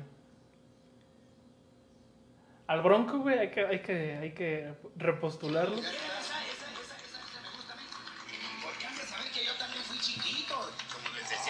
A Don. Ramón, güey. Y a Don Ramón, güey. ¿Qué vino público o coyotes? Te contesto con la serio, canción que acabo de poner. A ver, por palabras de honor, no sé si supieron. Nosotros venimos por una línea aérea, no me acuerdo cómo se llama, en cuanto quién sé qué, y se nos perdieron dos valijas, se fue todo el material de trabajo con ellas. Esto hace una semana, nos prometieron que nos las iban a regresar inmediatamente y se han tardado ya demasiado. Y al amigo este otro Cerrato también, otra valija, mano. Bueno, pues. Cuando apenas era pequeñito, mi mamá me decía, mira, hijito, un amor. Ese güey era mucho mejor que sus carnales. Me, me gustaba mucho escuchar esa canción cantada por él, no sé por qué, pero estaba curiosa. Este, si tuviera que votar por qué monito, Chespirito, Niurka o Ramón Valdés, O Bronco. o el Bronco. Uf, Es que no se vale, güey. Yo voté una vez por el güey. volvería a votar por el Bronco, güey. Yo también voté por el Bronco, güey. Pero déjame explicarte por qué, por qué yo destiné mi voto hacia el Bronco. Este, por la simple y sencilla razón de que independientemente lo fuera a cumplir o no, que Era el único que estaba hablando de atacar a la violencia sistemática del país. Pero de decirlo directamente, de, de- no, no de darle, fue mío el mensaje. Ah, pues es de menos cochinos. Nos llegó a todos. Sí, sí, sí. Es de la administración. Ajá, te escucho. Este, fue el único que abiertamente empezó a hablar de atacar la violencia sistemática del país, de ir en contra de la violencia sistemática del país.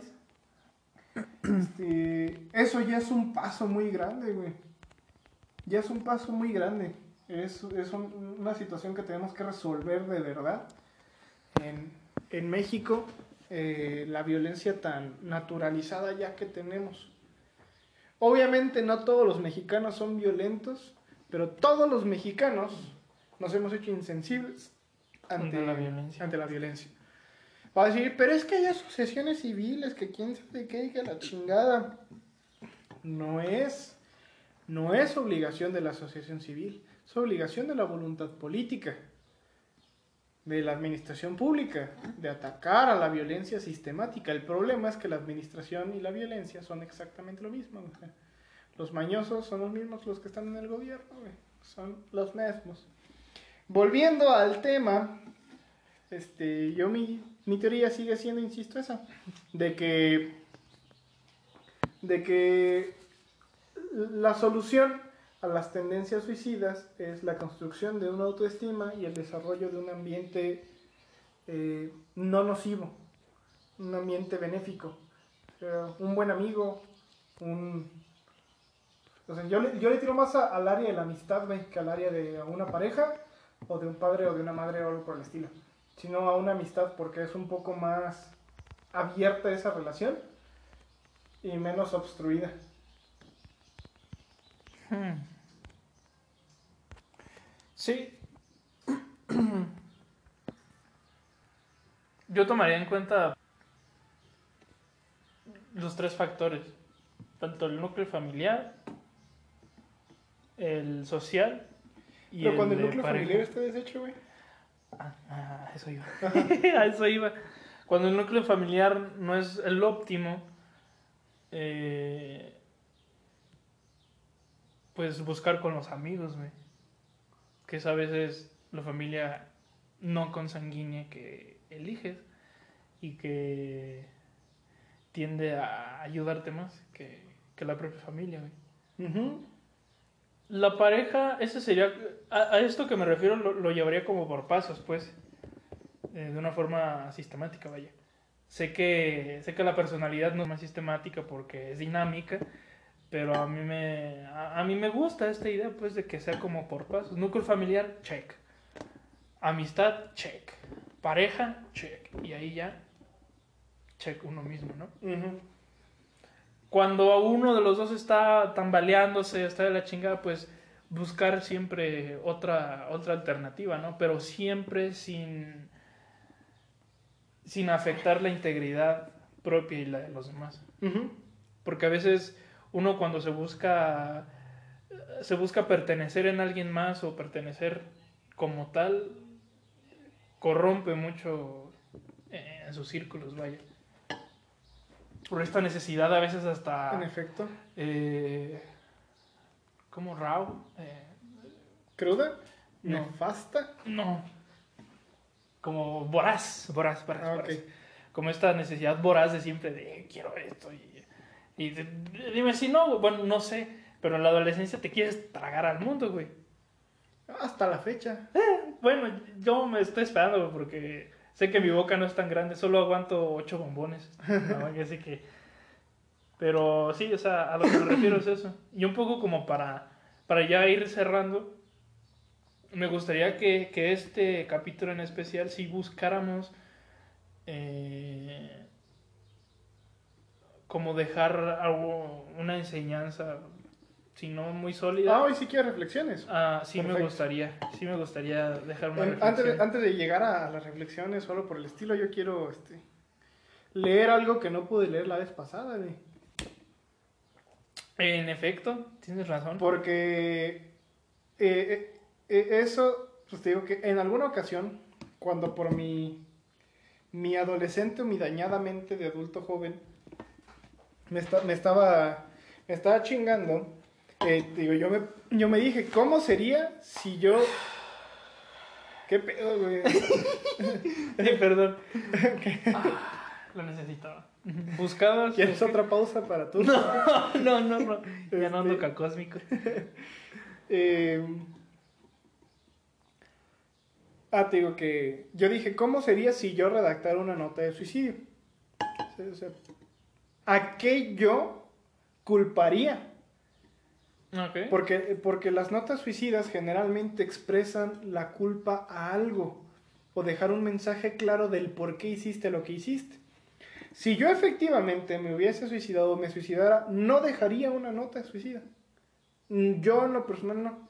Porque no me gusta a mí tanto eso de andar buscando culpables y diciendo tal, tal y tal y tal y tal y por esto y como que les quede claro el mensaje. Porque no va a llegar a ninguna trascendencia. O sea, no va a tener una trascendencia real. Sigue siendo un, un placebo, una automedicación. Claro. Sin embargo, en alguna vez, en alguna vez, En alguna digo, qui- quise ver cómo, cómo sería si yo dejara una nota. Y, y la nota, curiosamente, es una nota muy impersonal, porque la- las razones y motivaciones nada tienen que ver con, con una situación propia, güey. Ahí te va. Este, aquella nota que redacté y que podrán encontrar en mi blogspot, este, la, dice así. Me parece que ya no deseo vivir. No veo mayor sentido una existencia que jamás quise reclamar como mía, producto de una casualidad o suerte no deseada jamás. Detesto vivir cada día odiando todo lo que pasa en mi vida, estar sujeto a un sistema donde solo puedo ser un esclavo y vivir indignamente, sometido a la voluntad de alguien más para satisfacer sus deseos, a cambio de un poco para continuar viviendo en ese ciclo de esclavismo. Es detestable vivir en un mundo tan indiferente, lleno de burla y falta de compasión por el prójimo, subor- subordinado a la idea de que competimos y que es el fuerte quien manda, mismo que a la par se ofende de cada circunstancia que no le conviene y grita desgraciado porque alguien más no le satisface. ¿Qué sentido tiene continuar una existencia sin mérito? Solo nací para consumir, pagarle al que manda, ser explotado y forzosamente ser útil a la voluntad ajena. No sé qué papel ocupo en el mundo, y años de no encontrar la respuesta me hace llegar a la determinación de finalizar con mi existencia. A nadie dejo ni nada me importa dejar. No puedo andar en el mundo libre, atado a cada regla de otros, donde solo debería ser necesario esforzarse por no dañar intencionalmente a los demás. Todo mundo matándose por poseer un poco de nada. Exagerado, podré parecer, por el hecho de sentirme abrumado por una vi- vida que odio, no me importa, porque tu crítica no cambiará nada y solo dejará satisfecho tu estúpido ego. Reclamo el derecho sobre mi ser, porque a pesar de intentar e intentar una y otra vez vivir la vida que deseo, no me es posible sin dinero ni papeles. No es correcto tener que vivir así. Acepto que la existencia no está hecha para satisfacer a nadie, pero eso no es sinónimo de que mi vida deba ser el medio para que alguien más goce a costa de mi infelicidad. Donde sea que voy debo cumplir las expectativas de otro, que al igual que yo, debe hacerlo con alguien más. Prácticamente nadie es lo suficientemente digno o capaz de reclamar su tiempo como propio y hacer con él lo que más le satisfaga. Tan enfermas y frustradas están las sociedades que quieren obligar a los que siguen a andar conforme a sus reglas llenas de prejuicios y faltas de autonomía. Nadie sabe arreglar sus problemas solo, siempre se debe recurrir a un tercero reclamando auxilio debido a la ofensa de otro que no supo respetar mi derecho, entre comillas eso. Escupo sobre la idea de tener que abusar del otro para yo vivir bien. Es así que decido de- dejar mi vida atrás. Olvidar y ser olvidado sin esperanza de lo que dejo atrás mejore o cambie para bien. La mayoría vive ridículamente cómoda en el falso progreso y civilidad humanos.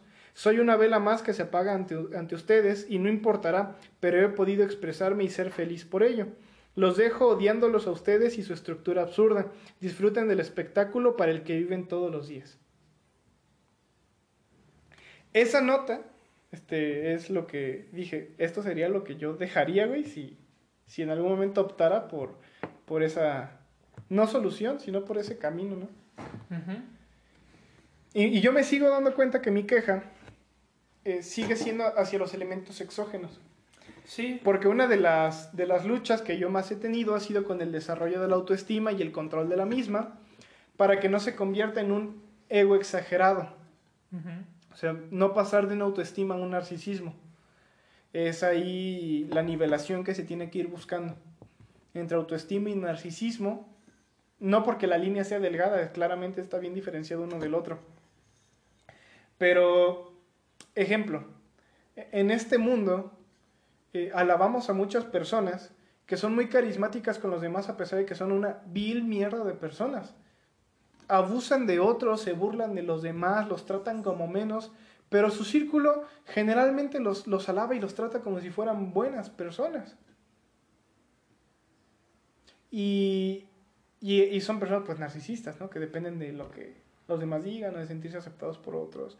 Y no sé, generalmente escuchamos como el no me importa lo que digan los demás, pero lo escuchas tantas veces de la boca de una misma persona que te vas dando cuenta que sí le importa, ¿no? Si no, no lo diría tanto.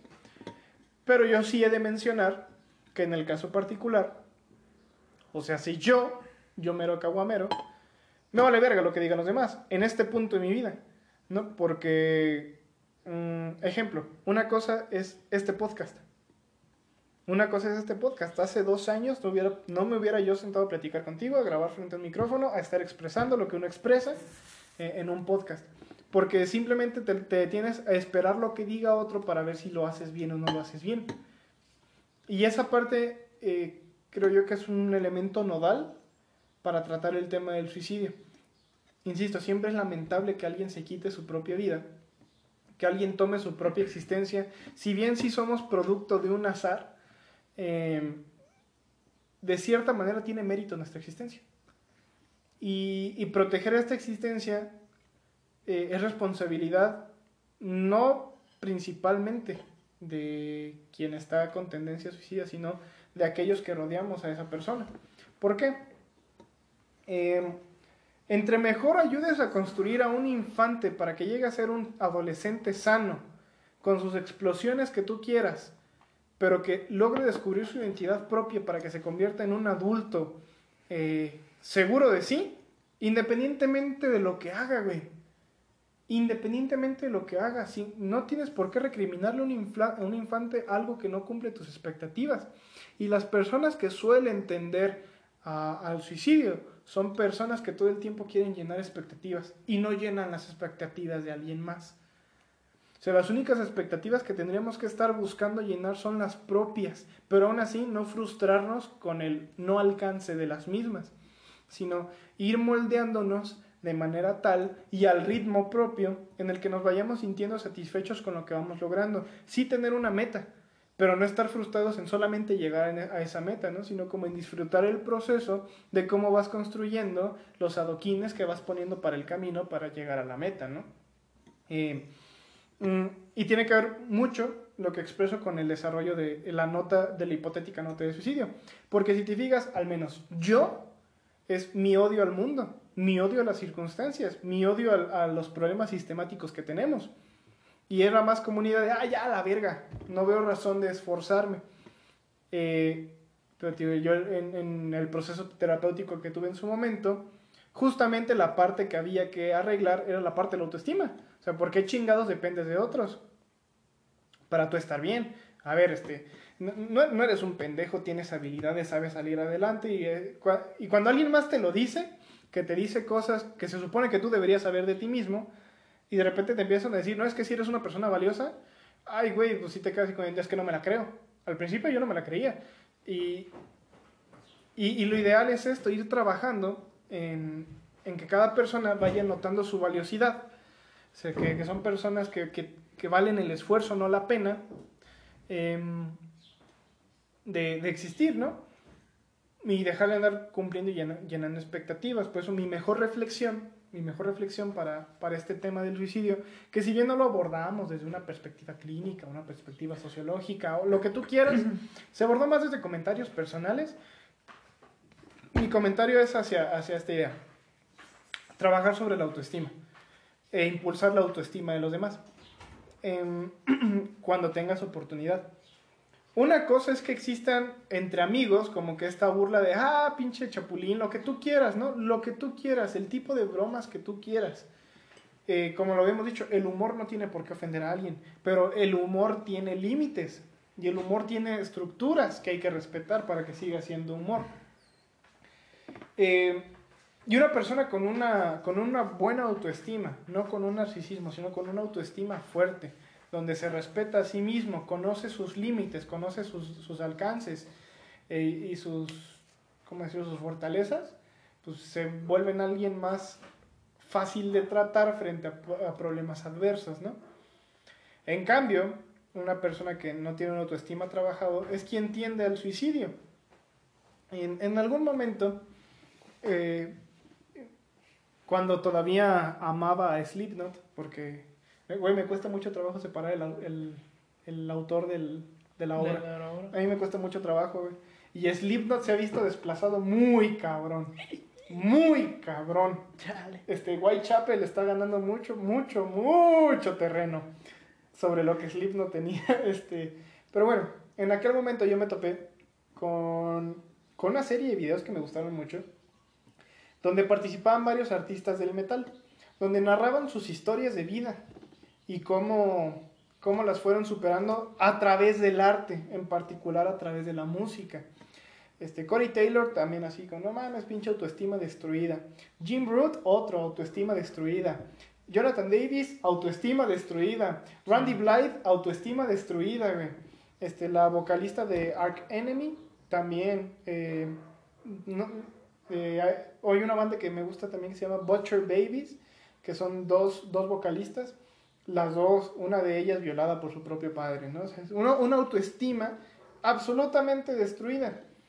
Y todas esas personas, eh, de, de los que acabo de mencionar, dos de ellos con varios intentos de suicidio, Jonathan Davis y Corey Taylor, este, pues definitivamente salieron adelante en forjarse esta autoestima, en darse cuenta de que tienen un problema. El primer paso es aceptar que tienes un problema, el segundo es seguir caminando. o sea, no es un consejo profesional, pues es un consejo particular. Claro. Y lo que mencionábamos en el podcast pasado, el arte y el deporte abren muchas puertas, güey. Abren muchas puertas. Y una de ellas, el fortalecimiento de la autoestima, es a través de hacer cosas que te gusten. A mí en lo particular es escribir, hablar, charlar, conversar, estudiar, leer, escuchar música. Para mí eso es lo que me ayuda a fortalecer mi autoestima. En tu caso, eh, ya tú me dirás qué es lo que es, pero cada persona, lo ideal es fortalecer el autoestima. ¿Y cómo fortalece la autoestima de una persona? Ayudándolo a encontrar algo en lo que, le, que sea bueno, bueno, algo que le guste, algo que le llame la atención. Este, ir explorándole, ir rascándole, trabajar sobre, trabajar sobre los diferentes caminos de vida que hay, ¿no? Porque luego, luego como tienes este, niños deprimidos y que se suicidan, porque sus papás lo... voy a citar de ejemplo, ¿no? Este cabrón al, al Samuel García. Ok. Este, que decía, güey, es que ir al golf, qué pesado y que la chingada. Ok, güey, considérate afortunado de que eres de los morros, que una te daban dinero, dos te llevan al campo de fútbol, te permiten ponerte pedo en tu casa a los 16 años, este, y vives una familia hiperacomodadísima de, de un país tercermundista que se muere de hambre. Pero sí, él creció en un contexto donde esa era su realidad, ¿no? Y para él era doloroso tener que estar forzado al golf. Güey, no tenemos por qué forzar a la raza acá. No, definitivamente no. O sea, si, si al cabrón le gustaba jugar golf, y pone tú que eso lo encaminara al suicidio, ¿no? Pero al, morro lo que en realidad le gustaba era construir, este, armar juguetitos de Lego. Yo sé que los Legos son caros, ¿no? Pero armar cosas se pueden hacer con un chingo de pendejadas. Se ocupa creatividad nada más. Claro. Hay personas que construyen obras de arte muy chingonas con estas, los abatelenguas que usan los doctores y pegamento, güey. Ah, sí. O sea, puede que no sean legos, pero el fundamento es el mismo. Construcción a través de piezas pequeñas, ¿no? Para crear obras que, que en sí mismas no, no significan nada, pues. O sea, un lego, una pieza de lego no significa nada. Significa algo hasta que la vas montando con más piezas y le das la forma de algo que tú te gusta, ¿no? Sí, en realidad eso es lo que pasa con la creatividad. O sea, en, realidad eso es algo ahí intangible que pasa y ya le das forma y le das significado ya cuando ya lo tienes hecho. O en el proceso, incluso. Y, y yo acortando un poco, un poco la reflexión, como haciendo una especie de síntesis, eh, a mí me gusta mucho este concepto que, que dice un premio Nobel de literatura, no recuerdo el nombre, sobre esto de la deconstrucción y la construcción. Él lo planteaba en un sentido de que ah, si, si estás en el, en el ámbito de la literatura, tú te vas desconstruyendo en tu estilo y vas desconstruyendo todo tu identidad como, como escritor. Ujú. Antes podría ser un escritor de ciencia ficción y después te das cuenta que te gusta más la escritura de, del- de los crímenes, eh, etcétera, etcétera. Entonces es un proceso de deconstrucción Y yo cuando, cuando, cuando pasé por este proceso, eh, por, este, por este bache, eh, me quedó muy en el alma esta, esta idea de la construcción y la deconstrucción. Es que así, es, así somos, güey. O sea, podemos estar muy rotos de repente, pero ¿qué pasa cuando, por ejemplo, en este caso de los Legos, ¿no? Falta una pieza, se rompió. Ah, bueno, vamos a otra vez, vamos a seguirle. Y creo que el hecho de, de, de apreciar mucho lo que está pasando en un hoy, me voy a poner un poquito humanista, eh, el hecho de, de apreciar un aquí y ahora, Como te deberías de poner siempre culero, ¿no? a huevo, eh, el apreciar siempre el aquí y ahora es valioso porque en definitiva si te clavas en un futuro que es incierto y si te clavas en un pasado que ya pasó, te estás perdiendo de muchas cosas. Incluso de que a la vuelta de la esquina esté la solución. Incluso de que enfrente de ti en el espejo está la solución. A veces nada más necesitamos vernos al espejo y llorar y decir, ¿sabes qué? Si la estoy cagando. Y venga, seguir. Entonces, este, este concepto, la de construcción y construcción, me, me gusta mucho y, y lo pondría en, en- en el cajón de las reflexiones. de, de no verlo siempre de que vamos a, a siempre estar bien, sino que también vamos a estar mal. Y, y verlo como paso a paso. No verlo como de que tengo que dar 20 pasos para llegar a, a- Tengo que dar un paso enorme más bien para llegar a lo que quiero pero en realidad puedo llegar poco a poco. Y yo estoy muy en contra de las expectativas a todo, a cualquier nivel, porque a veces las cosas son muy caprichosas y a veces lo que quieres hacer no es como sale. Y creo que el, el hecho de, de aceptar un poco el caos en la vida también es, es valioso como esto del discordianismo que habla mucho sobre el caos, de va a haber algo que te va a hacer de repente que te pires. Pero acepta que esto a veces es necesario. A veces estar tirado un ratito con la toalla ya la chingada es como, ok, venga, me tiro un ratito, pero así, eh, otra cosa mariposa. Y, y, y me gustaría cerrar con una con una reflexión que, que me dijo mi terapeuta acerca de, del, como del significado de la vida, por así decirlo. Sí.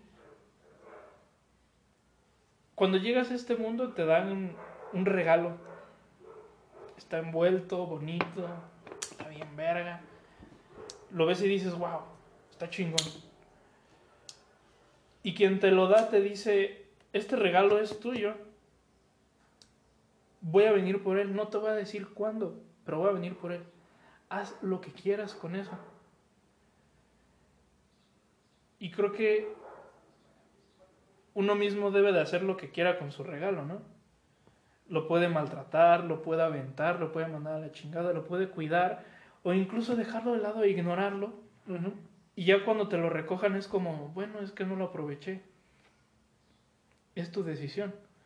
No estoy alentando a que se hagan decisiones negativas ni se tomen eh, otras, otras cosas, sino más bien ser conscientes de lo pasando por un mal momento y todo eso. Detente. eh, me acordé de me acordé, me acordé de hablo de detente. ¡Detente! Detente, enemigo. Eh, ser consciente de, de- de que este regalo se nos va a quitar y, y- y esperarnos y tomar una pausa y decir, ok, tengo que mirar hacia atrás para ver qué pedo, sí, y venga. Tengo que mirar hacia adelante para ver qué es lo que estoy esperando o qué es lo que estoy construyendo más bien, Ujú. en vez de esperar qué es lo que estoy construyendo y venga.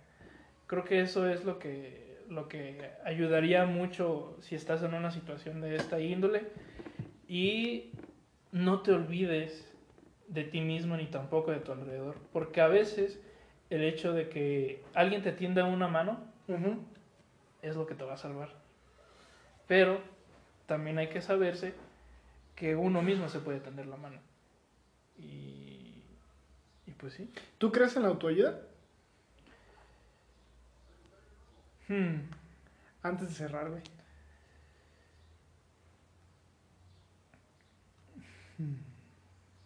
Depende. Ve. Porque sería muy importante ver como que efectivamente qué es la autoayuda, porque yo le robo la idea a Odín, a Odín Dupeyron. Pues el pendejo que te está tratando de ayudar eres tú, güey, no mames. Sí, Por sí, eso sí. es que, este, de esa madre de la autoayuda como que, ah, y la autoayuda suele tender a, a esta idea del coaching de, él piensa, piensa cosas chingonas, ser positivo, todo para arriba, siempre para adelante, todo al 100, mentalidad de tiburón, chinga a su madre todos. Creo Este, que la autoayuda que... Vibra alto, güey. No, man. No entiendo eso de vibrar alto, güey. Eh, el... Yo creo en la autoayuda, pero en la que no te da una receta y, y te da una fórmula de esto es así, asá y va a salir esto. Yo creo en la autoayuda de, de, de verlo todo como un camino y que te puedes ir por cualquier lado, pero siempre sin olvidarse, pues, de uno mismo. Eso para mí es autoayuda. A lo mejor no es El concepto tradicional de autoayuda. el... Ajá. Ok, ok, va, va. La, la De hecho, porque- recomiendo mucho, ah, antes de, perdón por robarte la palabra, No, no. recomiendo mucho eh, leer mucho a Husserl. ¿Quién es ese güey? Es un filósofo existencial y humanista Ok. que derrumba totalmente a la pirámide de Maslow, a, estos güeyes pseudointelectuales humanistas que a veces te dan una receta de lo que es la autorrealización. Ajá. Eh, yo no confío en eso de la pirámide de Maslow. Eh, yo recomiendo mucho que no se aborden en, la- en las escuelas de, de psicología, la verdad. Eh, pero Husserl lo recomiendo mucho. Pero, güey, hasta el derecho está construido con fundamento en la pirámide de Maslow, güey. O sea, déjame decirte que el derecho trae, o sea, las prerrogativas de los derechos humanos, eh, la estructura, por ejemplo, de, de la Carta de los Derechos del Hombre y el Ciudadano, eh, que de hecho, a- ahorita me acordé de, de un texto que quiero leer de una mujer que a la par de que salió esta, la Carta de los Derechos del Hombre y el Ciudadano, sacó la Carta de los Derechos de la Mujer y la Ciudadana. Y está curiosa porque era un contraste de aquel movimiento. Está, estaba perrón quiero, quiero leerlo. Era una filósofa francesa también. Este, pero bueno, digo, el, el humanismo conforme está, el que está construido, la teoría de los derechos humanos contemporáneo, es con la base de la pirámide de Maslow. Inclusive este, se hace una comparativa entre los derechos de primera, segunda, tercera, cuarta generación y difusos eh, con respecto de la pirámide de Maslow, ¿no? Pero bueno, este, Igual, solo para, para aclarar, no, no, no quise verme tan extremista ahorita lo que lo estoy pensando. de mandar a la verga la pirámide de Maslow. de la panal, sino como tomarlo como un factor de lo que podría ser. Ajá, No tanto como una base, porque hay humanistas que sí lo toman así y yo así como, no. como si no hubiera más. Yo la que me tomo muy en cuenta, por ejemplo, es el enneagrama, güey. Ándale. Sí, yo el enneagrama es, este, no lo he estudiado, pero eh, me parece como astrología, güey. Es lo mismo que la Sí, es un poco. Nada más que, ah, ahí te va. Eh, ¿Cuál es el único libro de autoayuda de los relativamente pocos que he leído de autoayuda que sí considero que puede ser útil y que puede que estés en contra de lo que te voy a decir, pero El hombre en busca de sentido de Víctor Frank Ah, no, no estoy en contra de Ah, hecho, perfecto. Lo tomo muy en cuenta. de Es que como ese libro yo lo conocí gracias a la maestra que no te cae muy bien, Sí, ujú, sí. Pero que contrario, o sea, yo la aprecio bastante, me cae muy bien, no sé por qué. Este, Marcelita Gallardo. Eh, para mí, toparme con ese libro me ayudó bastante porque cuando pones tu vida en perspectiva de la de otros, vas entendiendo un poquito más la construcción del sentido propio. No en comparativa, sino en perspectiva. ¿Por qué? En las comparaciones se muere el humano, pero en la perspectiva se puede llegar a construir. ¿Por qué? La perspectiva es un marco de referencia y la comparativa es un marco de idealización.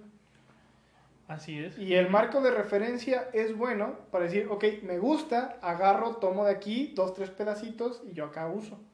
Pero el marco de, de idealización, que es el en el que estamos construyendo nuestras sociedades actualmente, es de, tengo que ser eso. Tengo que llegar a ser eso. Si no soy eso, soy un pinche fracasado, soy un pendejo, ¿no? O pendeja, lo que tú Sí, quieras. las pinches expectativas como hasta ya Cuando las expectativas no son propias es el problema. Sí. Porque el problema no son las expectativas, es comprender todos los elementos alrededor de la complementación o no de las expectativas. ¿Por qué? No, no está para nada mal tener como expectativa, digamos tú, quiero ser, eh, eh, eh, cuando ya dices, quiero ser el mejor este, futbolista del mundo, pausa. Bueno, ya para cerrar, este, las, expectativas, las expectativas para mí no tienen nada malo en el sentido de que son un medio, son, son una meta, ¿no? Un- un- una línea de alcance a la que Ujú. queremos llegar. Las expectativas se convierten en un problema cuando eh, lo- las utilizas como marco de comparación y no como marco de referencia. El marco de comparación sería, quiero ser el mejor futbolista del mundo. Ok, ¿quién determina quién es el mejor futbolista del mundo? ¿Y bajo qué conceptos? Y son, son conceptos totalmente arbitrarios. Es decir, ocupas llegar a la al Manchester United y ser el que más goles mete para ser el mejor futbolista del mundo. Pero si eres un muy buen centrocampista y el centrocampista por lo general no llega hasta la portería para llegar a meter goles, generalmente son los delanteros. Ay, güey. Este, o sea, es tan amplio decir soy el mejor jugador de, de fútbol del mundo. Eh, es un marco de comparación. En cambio, eh, en cambiar la, la idea de las expectativas en no quiero ser el mejor jugador del mundo, pero sí quiero ser un excelente jugador de fútbol, el único marco de referencia eres tú. claro. Ya tú puedes utilizar como marco de referencia, ah, este, me gusta cómo juega Ronaldinho, ¿no? Cómo jugaba Ronaldinho. Él es mi marco de referencia. Mi ideal es llegar a hacer pues, los mismos trucos que él hacía de street football en el, en el campo normal, ¿no? Y una vez lo logras, ¿qué sigue después, no? Pues, sigo trabajando sobre mi propio marco de referencia, ser un excelente jugador de fútbol.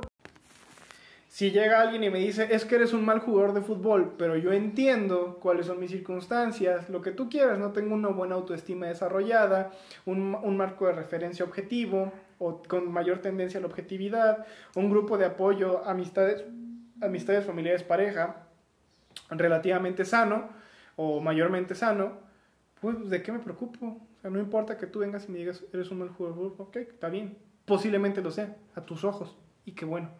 Es que eres un mal escritor, no me gusta cómo escribes. Y por eso tengo que dejar de escribir.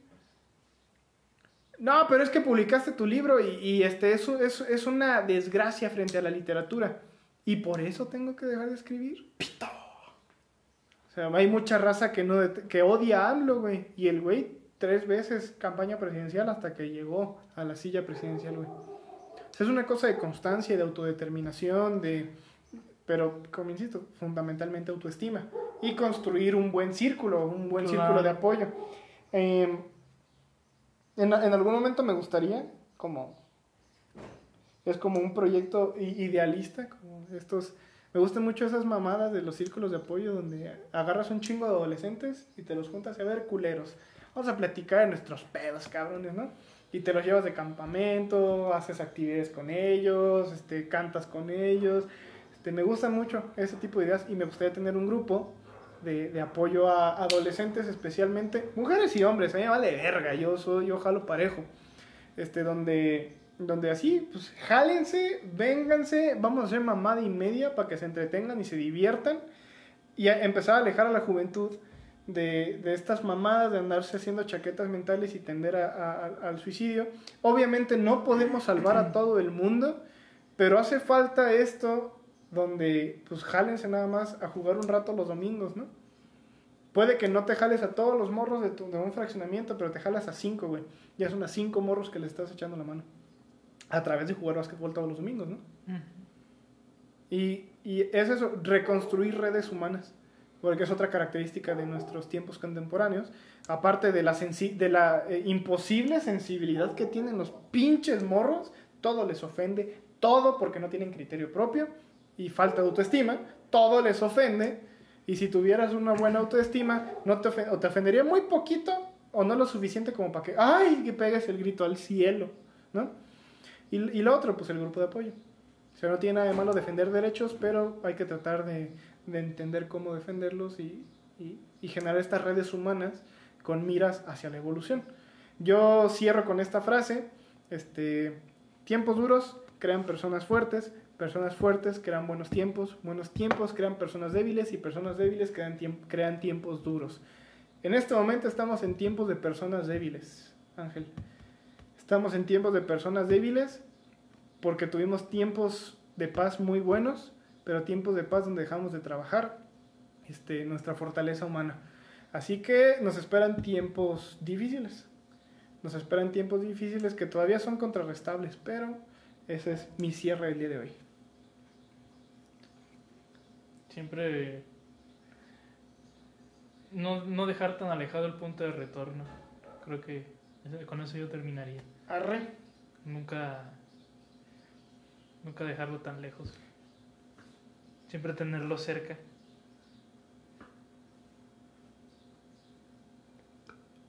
Bueno, pues este episodio estuvo patrocinado por Salsa Picante Don Vasco.